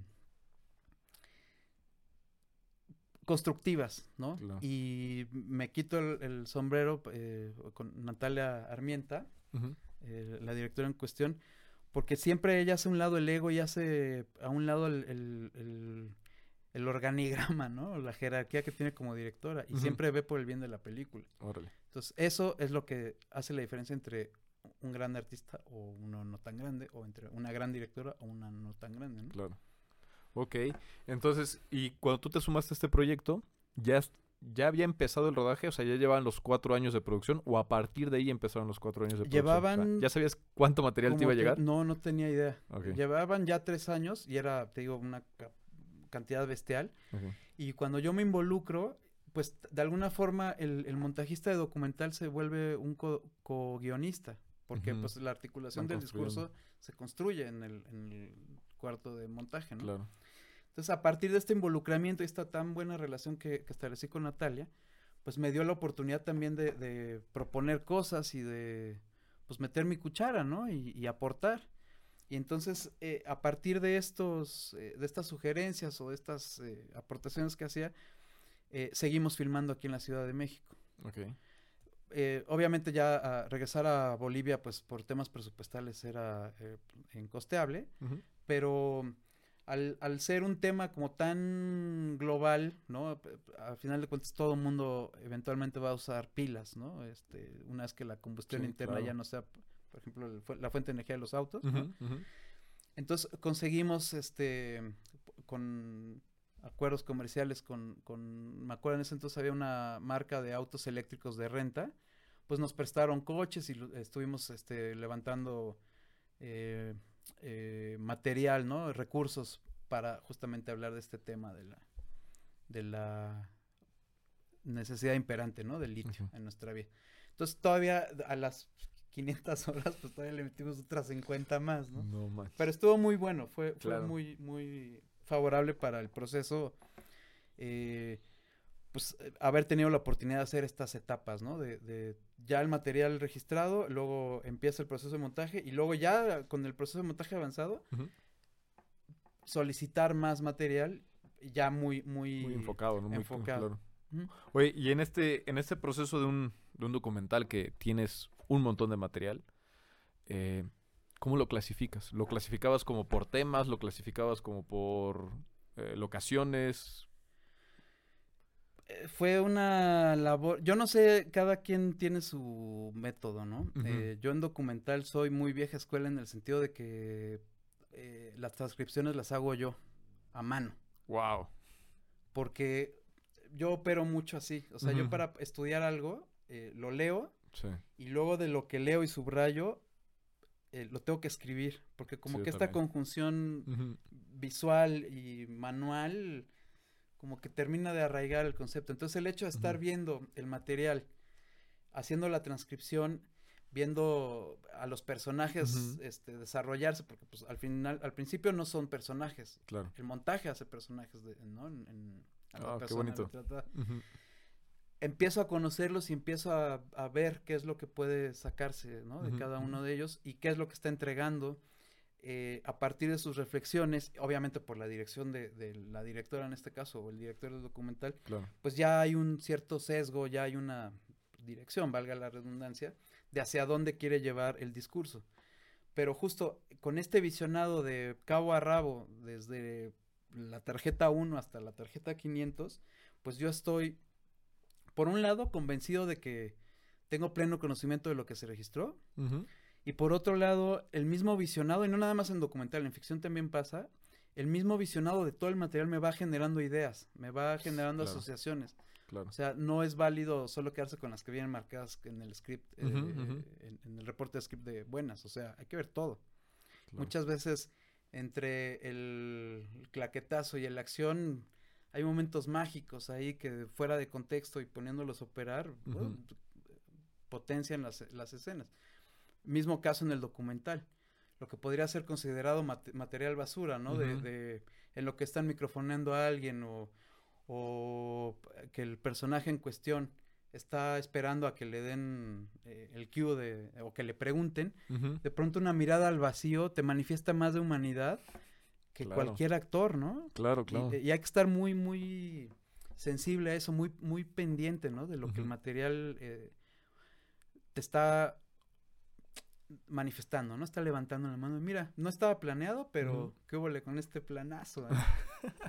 Claro. Eh, Hay que estar at- atentos y obviamente pues con la disposición de ingestarte tú mismo ese material, ¿no? O sea, verlo, porque si no lo ves y te vas directo a la carnita, te pierdes de te estas... pierdes de- muchísimas oportunidades. Y sabes que eh, a nivel profesional siento que, que no es leal con mi cliente o no es leal, o sea, yo considero a mi cliente el productor, el director y el- el- la plataforma, ¿no? En el caso Ujú. de las series.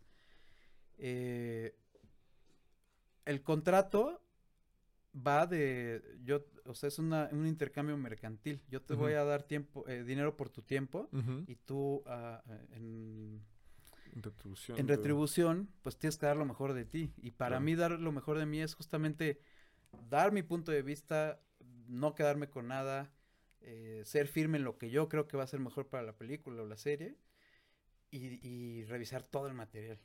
O sea, Claro. eso, porque si no, Pero qué chambototota, ¿eh? pero hay que hacerla. No, ahí sí no, no creo, en, en- en lo que yo hago, bueno, mi, mi forma de verlo, no, no son aceptables, este, el eh, tratar de doblar esquinas. O sea, Oh, hay que ser rigor, hay que tener rigor y, y trabajar, machetear, machetear. Y no lo digo, no es un descubrimiento mío, ¿eh? O sea, em, bueno, es decir, sí, sí en la manera empírica, porque me ha, me ha resultado en el trabajo, pero de pronto lees entrevistas eh, o escuchas a, a- a colegas editores de todo el mundo y es el común denominador entre los grandes Claro. y los que son del montón. Los grandes son los que te hablan de persistencia, o sea, eh, Thelma Schoonmaker, por ejemplo, habla del trabajo que hace con Scorsese, de trabajo constante, de ser eh, valiente, de tomar riesgos, de ser persistente, ¿no? Y si te lo dice Thelma Schoonmaker, Claro. pues yo creo que es por algo, ¿no? Y por algo e- e- ese tipo de reflexiones o de compartir cuáles son sus, sus procesos, pues hay que estar alertas también y adaptarlos, ¿no? A, a- a tu... Bueno, eso es lo que yo hago. Me robo. me robo de lo que puedo de los grandes y, del, y de mis colegas, ¿no? Que también son grandes. Va. Oye, una preguntilla que tengo ahí atorada es, pues en todo tu, eh, en todo tu tiempo profesional, en todo tu trabajo profesional, ¿cuántas claquetas has visto? Es muy interesante esa pregunta porque supongo que haciendo una proporción por horas podría llegar a un número, pero mm, no sé, la, lo- eh, Bueno, miles, seguro, si- sin exagerar. seguro. Sí, pues si consideras que una serie son es una película de ocho horas, Ujú. o de 10 horas, dependiendo de cuántos episodios sea. Claro. Pues échale, llevo 15 años haciendo series.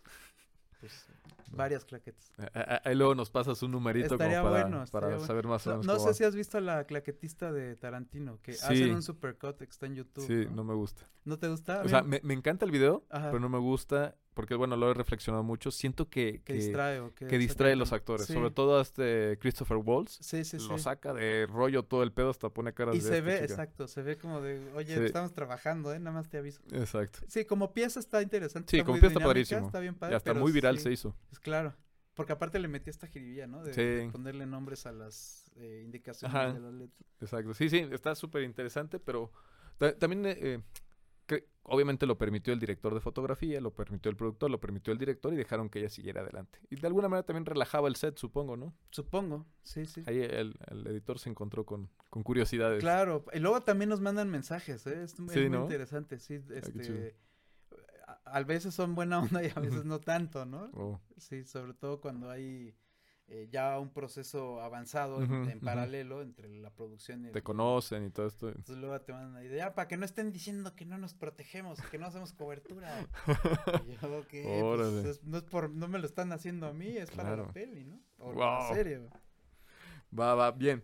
Pues entonces, de esta, de esta peli, de este documental, ¿cuál fue el siguiente proyecto? Más o menos platicamos un poquito de, la, de los proyectos de la edición en películas y de ahí ya nos pasamos a cómo entras a, a las series. Pues mira, esta, esta película documental que te, te cuento eh, fue súper, eh, nos fue súper, súper bien. Lleva, bueno, hasta hace como seis meses, eh, por un post que hizo Natalia, la directora, ya llevábamos 100 festivales. órale.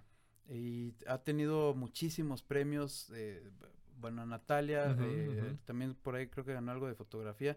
A, mí- a mí me dieron eh, un premio en, en un festival ecologista también por ¿Ah, el sí? montaje. Me Órale. nominaron en Roma también a un festival, a un festival de documental. Ok, También estuve nominado. Entonces, por, por todos lados ha sido súper satisfactorio. qué chido. Y uno de los eh, grandes, o sea, está muy bien, se siente muy bien que te, que te den un premio, ¿no? O a la película. Pues, de alguna forma tú eres, parte de ti está ahí. Claro. Pero eh, esta, este documento que hicimos me parece relevante porque, o más bien, uno de los éxitos más notables que tuvo eh, en cuanto a relevancia fue que la Biblioteca de las Naciones Unidas la adopta y está en su registro eh, fílmico. O ¿Ah, sí? sea, y eso pues es una cosa Claro, como, importante. como un documento importante para ver sobre ese tema y entender qué está para pasando. sensibilizar. Eh, eh, a Natalia le piden mucho la película para que la, la proyecten en escuelas, por ejemplo. ¿no? Ah, qué chido. Este, entonces está, eso es lo que realmente hace para mí que tu trabajo sea exitoso, porque Claro. trasciende al, pues, a la retribución inmediata en el caso de- del proyecto industrial, pues que sería la paga, los honorarios o los dividendos en caso de que seas so- eh, productor, o, o en el tema del cine de arte o de festival, pues que te den tu concha de oro, ¿no? Yo creo que lo realmente relevante es poder impactar a la gente a partir Por de tu supuesto. trabajo. Ah, qué padre, qué padre. Y pues ya de ahí, eh, en ese entonces ya estaba muy encaminado con el tema de las series y pues ya no, lo he soltado porque no, es muy celoso el mundo de las series de televisión. Son proyectos muy intensos, de periodos eh, pues me- más o menos largos, ¿no? Entre seis y ocho meses. Entonces te exige pues, estar ahí concentrado. Ya, a Claro. mí- no me gusta mucho a mí el dobleteo, que es cuando haces dos proyectos al mismo tiempo, porque otra vez siento que no estás siendo leal con el que te contrata. O sea, si Claro. tú me pides ayuda o como me pides que colabore, porque no, no es ayuda, sino Ujú. colaboración, pues mi ética me indicaría que tendría que toda mi atención y mi energía y mi enfoque estar en el proyecto al que me invitas, ¿no? Claro. Em, sobre todo cuando tú eres la cabeza del equipo. O sea, ahí sí es impensable. Cuando eres un, un miembro más del equipo editorial, pues bueno, no es lo óptimo y, y- y, pues, se puede. O sea, te pones unas friegas impresionantes porque es trabajar más de 12, 14 horas diarias frente a un Claro. monitor, pensando todo el tiempo. Claro, Cada claro, corte es un- un- un- una decisión pero digamos que se puede. Pero como lead editor, como responsable, editor en jefe de un proyecto, pues eso no, no da. Pero en las series entraste primero como parte del equipo, como editor, editor de ciertos capítulos. Exactamente. Ok. Sí, empecé como editor senior y ya de ahí, pues. Me fui ganando la subiendo. confianza y ya, ya ah, llevo ahora los equipos. Va. Ahorita llegamos a eso. So- solamente me gustaría tratar de entender cómo, cómo entraste a, a la primer serie. ¿Cómo fue que se te abrió esa puerta? Porque, pues, a ver, ya venías de, de la publicidad, luego entraste a la cuestión de, de las películas. ¿Fue un paso natural? ¿Fue la misma gente la que te jaló? Azar otra vez. Sí. Bueno, azar y, y como los changuitos de plástico, estos que se agarran de la colita y de la manita, ¿no? Ah, claro, qué bueno. Una cosa te lleva a la otra. eh, en la película esta que les cuento que la regué durísimo, no voy a decir cuál. ok. este, Buscaremos en los Arieles. A ver qué- Exacto, exacto. quién creo que ya les di varias pistas, pero bueno, eh, eh, el productor le gustó mucho mi, mi forma de trabajar y mi actitud y, y hicimos clic. Eh, como seis meses después de que terminamos de, de- bueno, de que terminaron de editar, porque yo no, no edité esa peli, surge un proyecto de rally eh, en Playa del Carmen, el Rally Malayerba Pro. Ok. Eh, ubicas perfectas estas dinámicas de este 24 horas para filmar Sí. y, ¿no? Sí, sí, sí. La particularidad que tenía este evento es que era con, con equipo profesional, equipo con, con staff, eh, con crew profesional. Ok. O sea, eran directores ya, pues con bagaje, con nombre, cinefotógrafos profesionales, editores profesionales, Ah, actores profesionales, ¿no? Y la idea era hacer una película coral, ¿no? De, Ujú. de historias cortas para hacer un- una película de ensamble, ¿no? Ok. Entonces, este productor, como le gusté tanto mi actitud y ante la adversidad, ¿no? Dijo, mira, pues este chaparrito tiene, tiene Se madera. ¿no? Se la rifa, es guerrero. Entonces me invitan al, al- a formar parte del, del equipo de un- uno de estos cortos, obviamente editando. Y me fue increíble, me fue súper bien. me- me, eh, bueno, termina el rodaje, fue una experiencia también alucinante. En Playa del Carmen, este, bueno, pues calor del Caribe mexicano, ¿no? Teníamos, eh, pusieron en un hotel en el lobby eh, las, las islas de edición, que pues en realidad era una computadora, ¿no? Ok. Audífonos, tecladito, mouse y órale a darle. Y así estuvimos 24 horas editando, ¿no? Órale. Editaba, eh, filmaban y llegaba un runner corriendo con la tarjeta, pues casi como carrera de relevos, ¿no? En lo que este, se, se cargaba, se ingestaba, este, pues él estaba así como, ¿no? Esperando, esperando, esperando, soltábamos el, el del lector la tarjeta y se iba corriendo de regreso al, al Órale. set. Y en el Inter, pues, editar, editar, eh, montar, montar. Bueno, pues me, fu- le fue increíble al corto. Eh, Wow. Hicieron una premiación de, de, pues, mejor actor, mejor fotógrafo, mejor sonido, no sé qué, y me dieron el premio de, de mejor ¿Cómo edición. crees? Yo, Felicidades. esta- gracias, gracias. Yo no me la creía porque a mi lado tenía este pues, referentes eh, pues importantes, ¿no? Claro. Gente con mucho más trayectoria que yo, con más experiencia, de mayor edad, de, ¿no? Y, Claro, y directores de, de recorrido importante. Entonces yo estaba así en las nubes. No, no, a la fecha todavía no, no me cae el 20 muy bien. Estuvo muy bien eso. Y quedó muy bien el, el corto, la verdad, está muy padre. Em, ya, pero yo lo dejé, yo como que lo, lo interpreté como una experiencia suelta, muy, muy rica, muy, muy padre.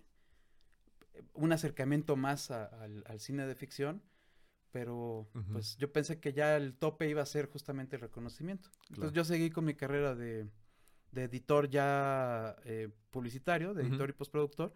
Y un día en un centro de postproducción estaba terminando una corrección de color, ya estábamos guardando todo, ya estábamos por irnos, y entra un editor Ujú. Que yo no conocía en, en su momento.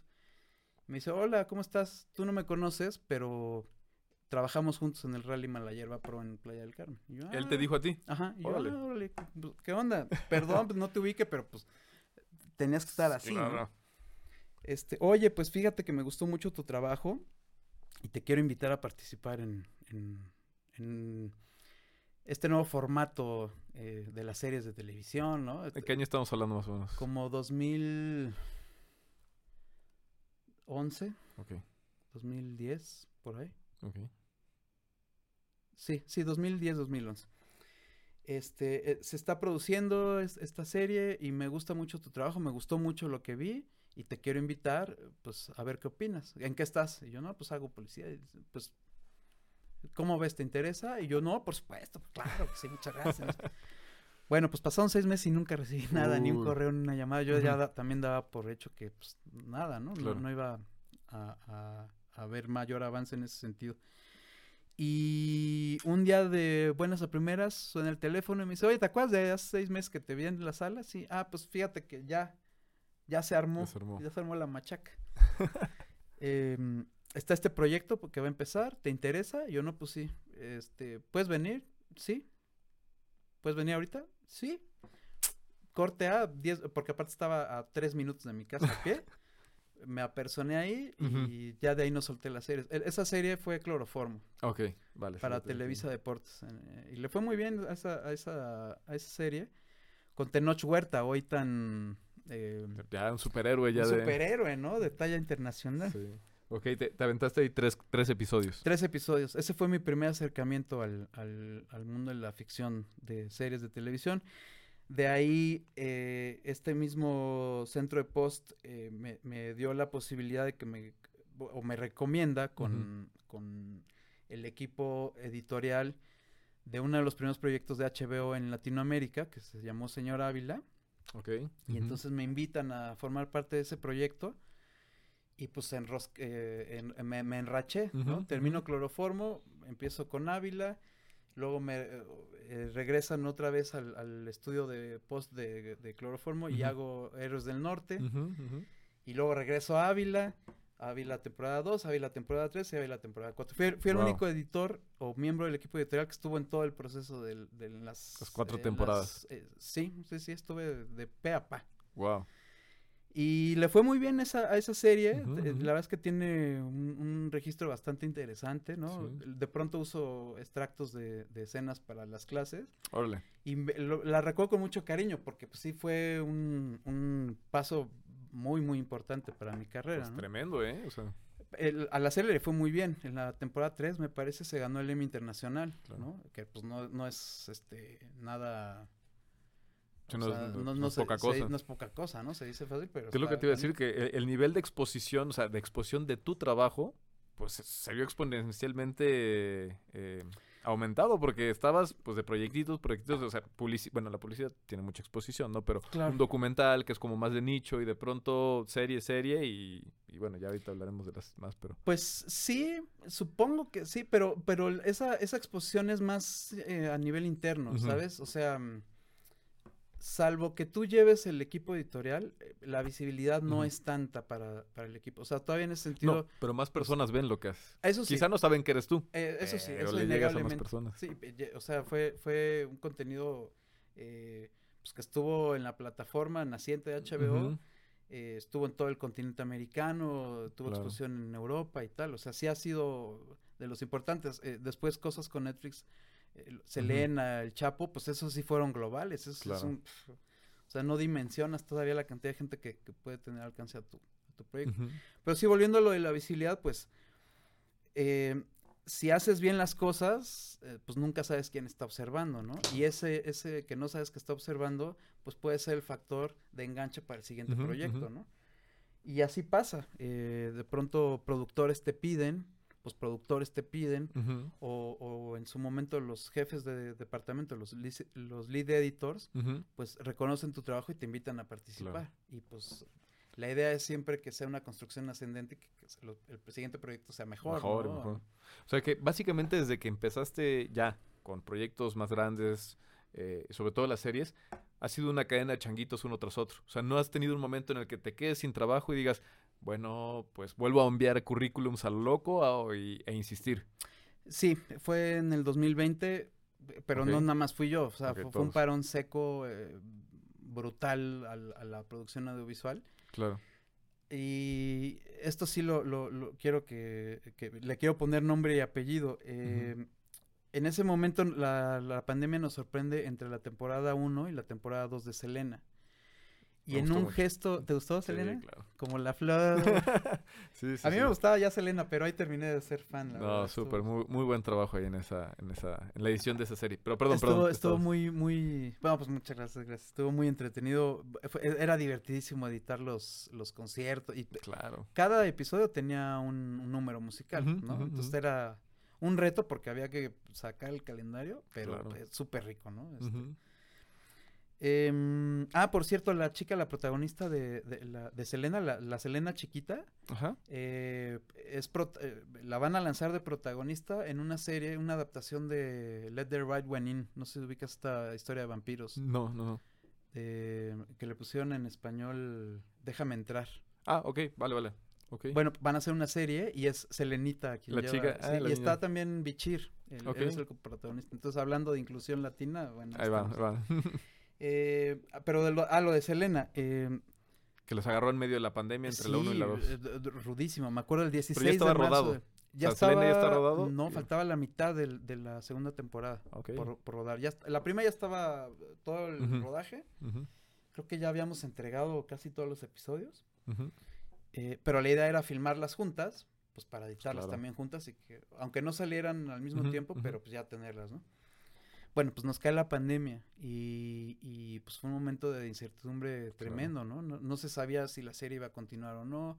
Pues eh, justo la, la ignorancia de cómo se manifestaba este virus y qué repercusiones y qué se podía y qué no se Sí, podía no hay hacer. nada de información al respecto. Estábamos en blanco y con el miedo entre que no te querías contagiar, no querías salir de tu casa, pero no tenía trabajo, no sabía qué iba a pasar. Eh, pues estuve así un periodo bastante largo, fueron como dos o tres meses de, pues, de, de estar en, en blanco, ¿no? Claro. Y en un gesto increíble de, de tanto de Netflix como de Campanario, que era la, la casa productora, eh, no- nos siguieron pagando. ¿Ah, sí? Wow. No, o sea, en, ese parón ellos... Eh, de- Netflix destinó un fondo para, Yo escuché un poquito de ese fondo. para apoyar pues, a toda la gente que se había quedado sin Pero trabajo. digamos que fue como un adelanto a trabajo futuro o Mm, fue como no, un, no, un fue- apoyo de... Fue de, estás, para, estás detenido, Sí. Órale. es como un keeper's fee, ¿no? Como dicen los... De- estamos contigo, no te Claro. vayas, esto va a continuar, ahí está tu.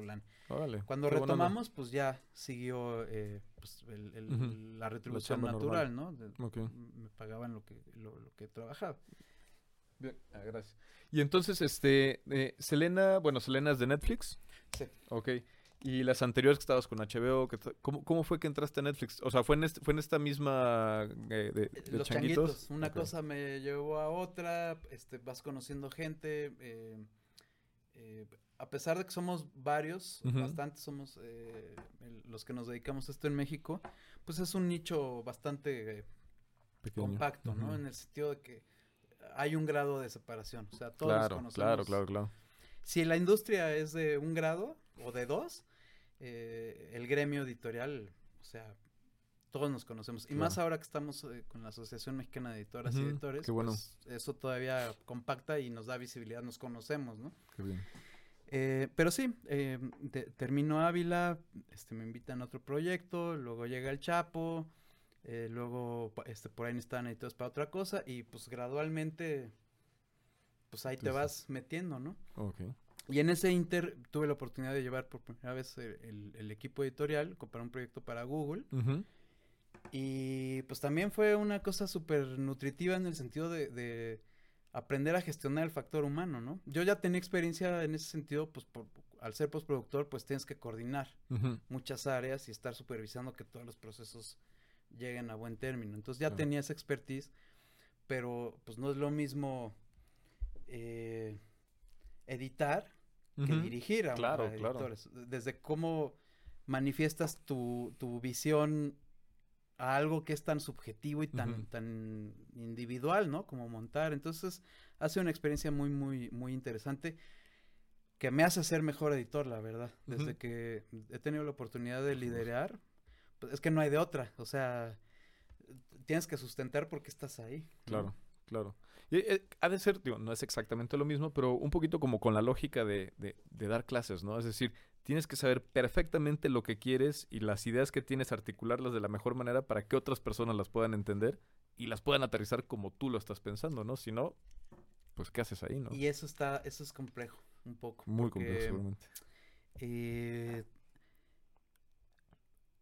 normalmente, pues tú cuando ah, ejecutas tu trabajo, pues lo que estás proponiendo es lo que tú consideras que es lo mejor. Claro. Y cuando llega alguien y te dice, pues todo bien, pero ábrete en este momento o, o saca esta escena, pues ya de entrada ahí hay ya un punto de conflicto, ¿no? No Claro. necesariamente tiene que ser este eh, una discusión o una pelea, pero ya hay dos visiones encontradas, a eso me refiero con el conflicto, y Claro. hay cierta tensión. Entonces hay que tener mucha inteligencia emocional y mucha, sobre todo mucha claridad del, reitero lo de la lectura del guion, porque en función de, de que conoces la naturaleza y el ADN de la historia, lo que estás contando, pues puedes tomar estas eh, propuestas que hace tu equipo editorial y, y, mm, eh, o desecharlas que no consideras que están enfiladas al Claro. perfil que debe tener el montaje de la serie. Entonces, puede pues, ser una es- muy buena idea técnica, pero en el, en el concepto que tú ya tienes establecido, quizá no encaja que bastante. si no encaja, o, o- o independientemente de que sea mi gusto o mi subjetividad, pues yo al ser la cabeza del equipo, tengo más interacción con productores, con Claro. directores, tengo la visibilidad de todo el, o sea, tengo todos los decks, ¿no? Claro. Ahí, este, o tengo el, el punto de vista de- del, del palomar, ¿no? Del Claro, palco, claro, claro. todo el partido operando al mismo tiempo y los editores normalmente pues se les asignan episodios y- y, su visibilidad está un poquito más segmentada a lo que ocurre en, en el... do- en- tienen también la obligación de leer todos los guiones y saber Claro. la historia, pero mi responsabilidad es justo que si son tres manos, tres pares de manos editando, pues que no se sientan tres estilos diferentes, sino Claro. este, alinear el lenguaje, desarrollar ese lenguaje de la serie particular y que, que no haya brincos, ¿no? Eh, estilísticos. Claro. Bueno, pues, ¿cuál, cuál es tu, tu principal herramienta de trabajo? Em, ¿En qué sentido? ¿Como, Eh, eh, como editor. Ajá, como editor, tu principal herramienta es una computadora, es un exposímetro, Eh, tu computadora, una servilleta donde... Exacto, la serieta del bar. Mm, mi principal, bueno, pues claramente es el teclado y el mouse, ¿y ¿no? Porque es eh, ¿Usas al- periféricos. ¿Algún tipo de, de- de- de ratón en especial? No uso mouse. eh, uso, sí, no, no sé por qué Este, dije ah, mouse. ok, Uso tableta. ok. El- una vez que, rápido, que ¿no? la probé, pf, es una... y aparte, eh, estaba leyendo esta semana, no me acuerdo la marca, y bueno, pues creo que también no, no estaría bueno decir marcas No, así. tú, tú di lo que quieras, Wacom o cuál. No, no me acuerdo cómo se llama la marca, pero son unos controladores que además de, de- del complemento del teclado y la, la tableta o el, el mouse, eh, tiene pedales. Órale. Entonces tú puedes mapear ciertas acciones al pedal, como las máquinas de coser, o como los pedales del piano. El piano.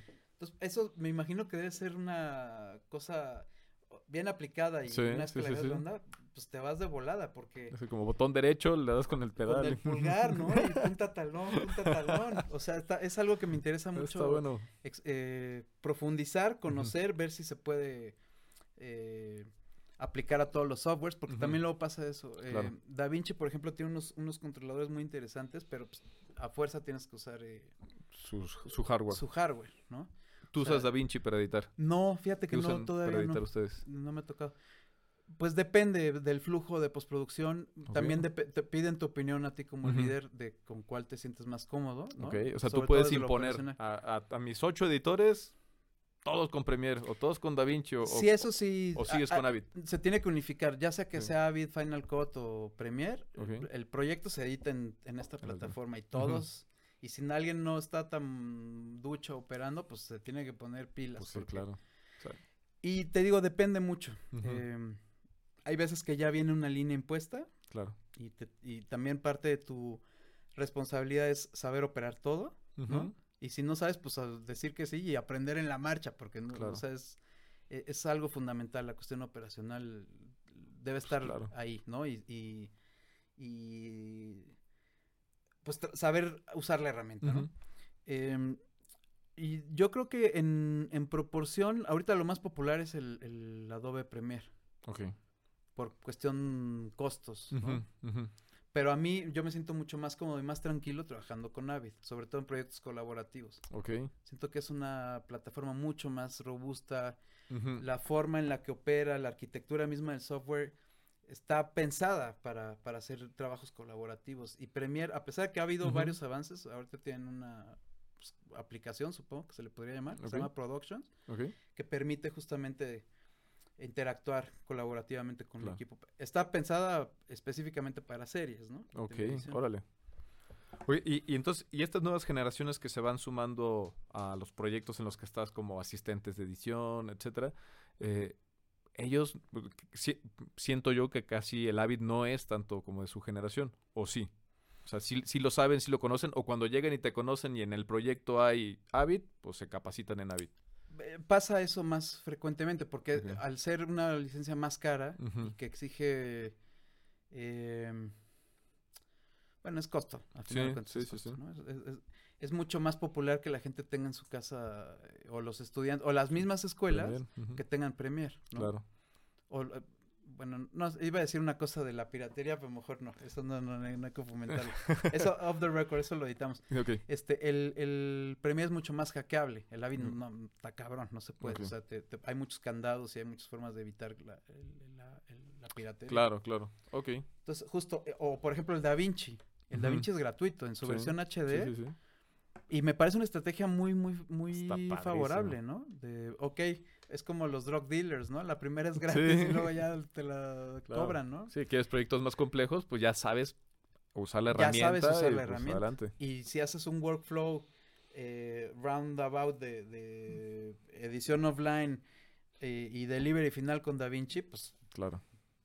eh, Claro. la estrategia ahí termina de redondearse, ¿no? Ya tienen todo.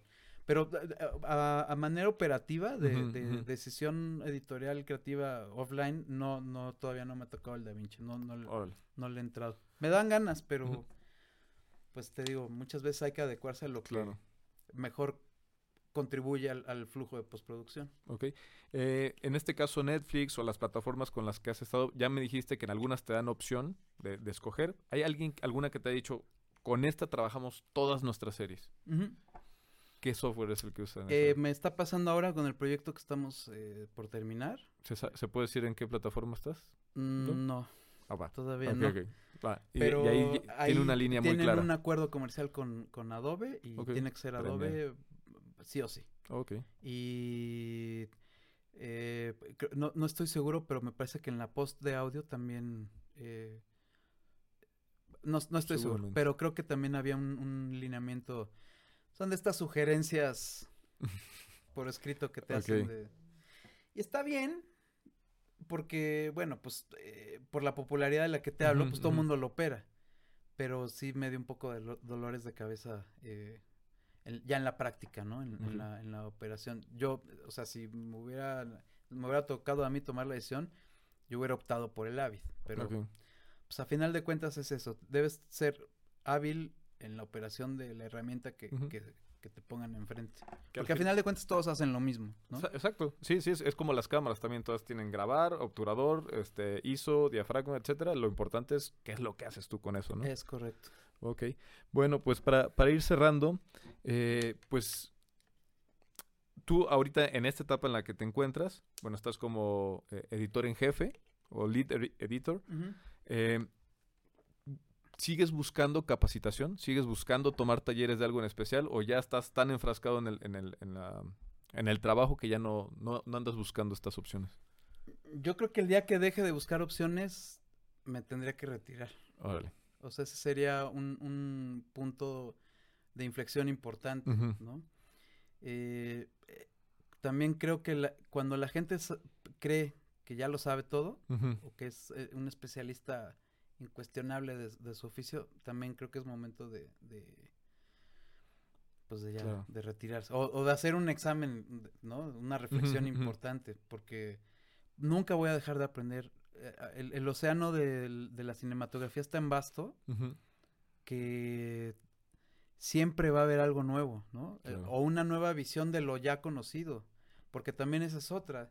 Nosotros vamos en un escenario ideal, tenemos que ir modificándonos y tenemos que ir transformándonos. Ujú, ¿no? ujú. Entonces me gusta mucho el cine y es algo que les comparto a, los, a, a las chicas y a los chicos que, con los que comparto las clases, que, eh, que las películas sirven también como punto de referencia, ¿no? Ujú, ujú. ¿Quiénes éramos cuando estuvimos expuestos por primera vez a esta película y a Claro. la distancia?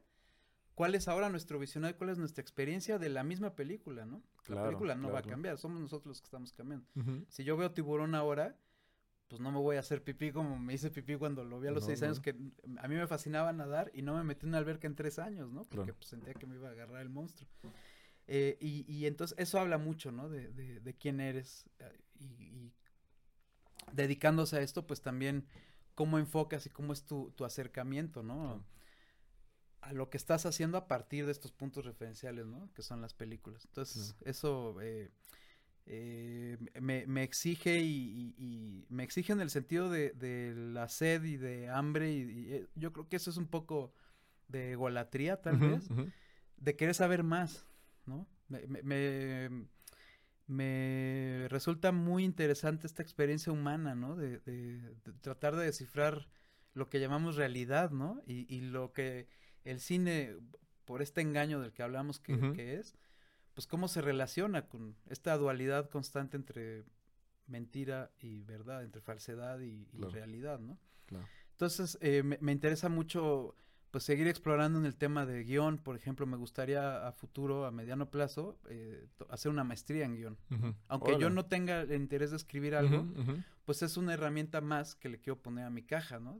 De herramientas para dar un mejor desempeño y que lo que sea que me inviten a colaborar, pues pueda aportar un poquito más, ¿no? Me, me llama mucho la atención el tema eh, de fotografía, por ejemplo, ¿no? El avance eh, técnico, ¿no? Tecnológico. Claro. Eh, el tema de los ACES, ¿no? En, en la colorimetría, eh, de, de espacios de sensores. color. Eso me parece súper eh, rico, ¿no? Porque, reitero, o sea, quien diga que ya lo sabe todo, pues está mal, porque claro. esto no para y no va a parar, ¿no? En 10 años el, el desarrollo tecnológico es exponencial, es brutal. O sea, Ujú. creo que pocas veces en la historia del ser humano habíamos tenido tanto desarrollo en tan poco tiempo, ¿no? Y en, en lo- en- los equipos que, que usamos para nuestro trabajo ni se diga, ¿no? Entonces, todo eso me, me, me llama, me llama mucho también eh, eh, el análisis, ¿no? Literario, eh, el, el- el acercamiento eh, de géneros dramáticos. Me interesa mucho saber de teatro, porque pues yo lo que hago también es apoyar la dramaturgia, ¿no? De las, de las historias. Entonces, entre más conocimiento tenga y mejor, más, eh, reitero lo de las herramientas, más pueda poner a, a favor del, del proyecto, pues me sentiré más pleno, ¿no? Súper, Mario. Pues ya por último, eh, ¿cuál sería el taller, el curso así ideal para ti que te gustaría tomar, aunque no exista? ¿Cuál crees que sería el curso que a ti te hace falta ahora tomar y te gustaría inscribirte y tomarlo?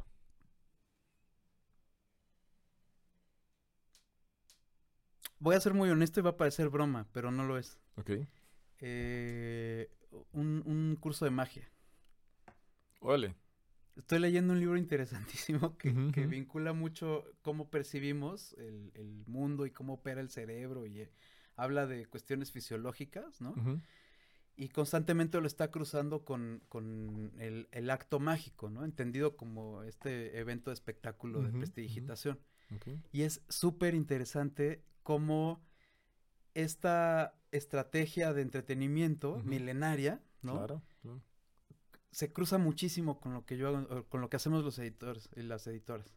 O sea, somos prestidigitadores en muchos sentidos. Esta, esta cosa de que me conviene que esté tu atención acá y, perdón, y No, te no, estoy- saco, te saco la moneda de la, de la oreja. Claro. ¿no? Eh, los cortes funcionan luego por eso, ¿no? El- el- el- el dónde está puesta la atención y el punto focal y, y Claro. eh, cortes que en papel no, no deberían funcionar ya en la, en la ejecución, en el play y corriendo, funcionan. Entonces, este, este evento mágico, ¿no? De, de em, no me gusta usar la palabra manipulación, pero digamos de, de- de encaminar hacia dónde debe estar la percepción Claro. y el estímulo del espectador, yo siento que tiene todo que ver con lo que el montaje significa. Órale. Y esa es la materia prima de los magos, ¿no? Sí, sí, sí, totalmente. Entonces me llama muchísimo la atención. Obviamente no pretendo hacer eh, eventos, este, no, no, no pre- pretendo ser Mario, Mario el mágico. No, pero entender lo- los trucos, las dinámicas, com- como, la psicología detrás de todas es que estas tiene cuestiones. muchísimo de psicología. O sea, ujú. cómo enfrentamos nosotros el- la lectura del, del evento mágico Claro. habla mucho de nuestras de juego de expectativas versus realidad, de tensión dramática. Hay muchísimo de dramaturgia en los actos. Eh, Muchísimos. Aparte, normalmente los actos que funcionan están acompañados de una historia. O sea, la magia por magia Hay una no narrativa, funciona. Tiene que haber algo que te lleve. Porque ese algo que te lleva conecta con, lo uni- con el mensaje universal, Claro. ¿no? Y por eso disfrutas un acto de magia bien hecho, no importa el contexto eh, sociocultural. Claro, claro. O sea, un, un acto de magia juega con la sorpresa, con esta capacidad de asombro que eventualmente estamos perdiendo y eso Claro. pues es uno de los eh, atributos de la humanidad, ¿no? De- Sí. Del ser humano, ¿no? Entonces, por eso y muchas otras cosas, y, y- y volviendo al tema de cruzarlo con mi trabajo y lograr tener más herramientas, me encantaría aprender a hacer trucos de magia, ¿no? Wow. Y Ah, poder ponerlos a, a- a operar en la- claro, la claro. chamba. Esas, esas- esas herramientas, hacerlas tuyas y, y- y generar cosas nuevas. Exactamente. Sí. Hace poco, bueno, antes de la pandemia fuimos a, a un show de, de David Copperfield. David Copperfield, de, pues de hace años. Yo era niño cuando él estaba en su máximo punto. El referente obligado de los noventas y dos miles de... Y aún así, pues su, su historia, su narrativa, súper interesante, bien construido, como los gringos lo saben hacer maravillosamente. Y de pronto, pues él desaparece, de- está al frente, desaparece y nosotros estábamos sentados, estábamos mis, mis papás, mi hermana, mi esposa y yo. Y eh, show, magia, ruidos, obscuridad y nos apareció por detrás, ¿no? Aquí justo atrás de nosotros. Y mi papá estaba fascinado, o sea, se le veía la cara de De ilusión. niño. Exacto. Acabó el show y mi mamá, yo lo vi, yo lo vi cuando llegó y se metió ahí, llegó tapado con una, con una capa negra y todos, mamá, no le rompas la ilusión a mi papá porque mi papá estaba feliz. Claro. Pero bueno, un, un show muy ¿Y no te interesante. parece que, que las películas tienen ese efecto de Sí, pronto? sí. A eso vamos, ¿no? A que nos emocione. Y a dejarnos emocionar, porque también si andas buscando ahí el hilito y todo esto, bueno, pues lo vas a encontrar, pero... Si estás buscando costuras, las vas a ver, ¿no? exacto, exacto. Pero sí, justamente esa vinculación entre sorpresa y, y, eh, la anticipación del espectador, que siempre va súper revolucionado y va un paso adelante de la historia misma, ¿no? O sea, siempre cuando estamos viendo una película estamos haciendo conjeturas de, ah, eh, se me hace que este es el asesino, o no, seguro ya, ya sé en qué va a terminar porque pues ya esta historia ya la vi miles de veces. O sea, siempre hay que darle respeto a esa capacidad activa que tiene el, el espectador. O sea, no faltarle respeto a la inteligencia de quien te está viendo. Entonces, ¿en qué momento lo sorprendes o en qué momento le das la razón? O Claro. O, él siente que, ven, se Ujú, los dije. Claro, claro. Y eso es generar tensión. Y la tensión genera interés. Y el, el interés genera empatía. Y la empatía genera emocionarte. Entonces, sí, sí, obviamente hay registros y películas para todo, ¿no? Pero hablando de, de un, un- un objetivo genérico que sería ir a ver historias humanas y emocionarte a partir de ellas, Ujú, ujú. pues es un evento mágico, ¿no? No, no por Claro. eso eh, me parece casual que los principios del cine pues, estén muy relacionados a estos eventos de, de prestigitación, ¿no? Claro. La linterna mágica, ¿no? Sí, sí, por sí. algo, Sí, por supuesto. de ahí viene el cine. Ju- ju- justo te iba a comentar cuando me estabas diciendo esto de pues Georges Méliès, mago, que tomó la, la- la herramienta científica del cine y generó estas obras maravillosas que yo muchas veces a, a mis estudiantes también les digo que eh, el viaje a la luna, ya quisiéramos ahorita, 110 años después, 120, ya casi te- 130 años después, Ajá. hacer un corto tan interesante y tan bien construido como ellos. O sea, Y, ¿sabes? A mí, eh, eh, sí, por supuesto. O sea, el, el- el nivel de creatividad, De creatividad. puesto ahí es avasallante, porque claro, Claro. nosotros ya, ya tenemos 130 años de adelanto a Méliès, claro. Pero él en ese Y de momento... lenguaje, porque... de- y del lenguaje, y de, y de entendimiento de los alcances del Ujú, audiovisual, ujú, ujú. ¿no? Bueno, en, el- en, el- en ese momento del cine silente. Pero a mí lo que me maravilla de ver los cortos de, de eh, Alice eh, Guy, por Ujú. ejemplo, Claro. es esta cosa de... Nadie le dijo. O sea, ellos son los arquitectos de lo que hoy conocemos como cine, ¿no? Sí, sí, sí, Edwin. Porter, ¿no? Y este descubrimiento del montaje. ¡Wow! O sea, esa gente sí... Sí hizo eh, magia. Sí hizo magia y, y sí deberíamos tenerlos así en el Sí, top, ¿no? sí, Este, sí, sí. Claro, se va puliendo la técnica y la, la ejecución pues, tiene que irse perfeccionando, pero Claro. ahí volvemos al- a, cruzarlo con el elemento mágico. O sea, no, no existía. No tenían 10 años de experiencia, 20 años. O sea, era un lanzarse al vacío y en la marcha ir descubriendo. Y concuerdo contigo, o sea, el viaje a la luna es un derroche de creatividad, de, de creación, de... Eh, ¿Sabes? Como este, este riesgo lúdico, infantilón, pero... Que, y, con eso conectas innegablemente, ¿no? Pues al final de cuentas todos pasamos por ese proceso de, de cuando eh, somos bebecitos y estamos descubriendo nuestras manos y nos atacamos de la risa. Claro es un poco eso, ¿no? O ver por primera vez tu reflejo y, entender que eres tú el que está rebotando la imagen. Pues supongo que sintieron lo mismo cuando, ¿no? En, en, el café de París veían venir el, al, tren. Debe haber sido. Me encantaría, si pudiera pedir un deseo de regresar al tiempo, eh, me gustaría estar en ese café. vivir esa experiencia, ¿no? Con mi celular así grabando y lo instagrameable, ¿no? En el momento. Claro. Muy bien, pues Mario, Gracias por regalarnos este momento mágico de casi dos horas de, entrevista. ¿En serio? Sí, sí, sí, te lo, te lo agradecemos mucho. Fue súper interesante, fue súper ilustrativo. Y pues nada, espero que, que, todos esos proyectos que estás desarrollando ahorita en la, en, la, en la plataforma en la que estás, pues obviamente te abran muchas más puertas, que los changuitos se sigan conectando y que en algún momento seas tú ese changuito también que jala a otros para, para llevar. Ese es mi objetivo. Este, porque solo eh, eh, por ahí hay un dicho que dice que eh, las mareas altas hacen que todos los barcos suban, ¿no? Entonces, yo soy muy afortunado porque muchos impulsaron mi marea y no me queda más que, que retribuir eso, ¿no? Y regresar todo lo que, que se me ha dado. Entonces, por eso doy clases. Súper.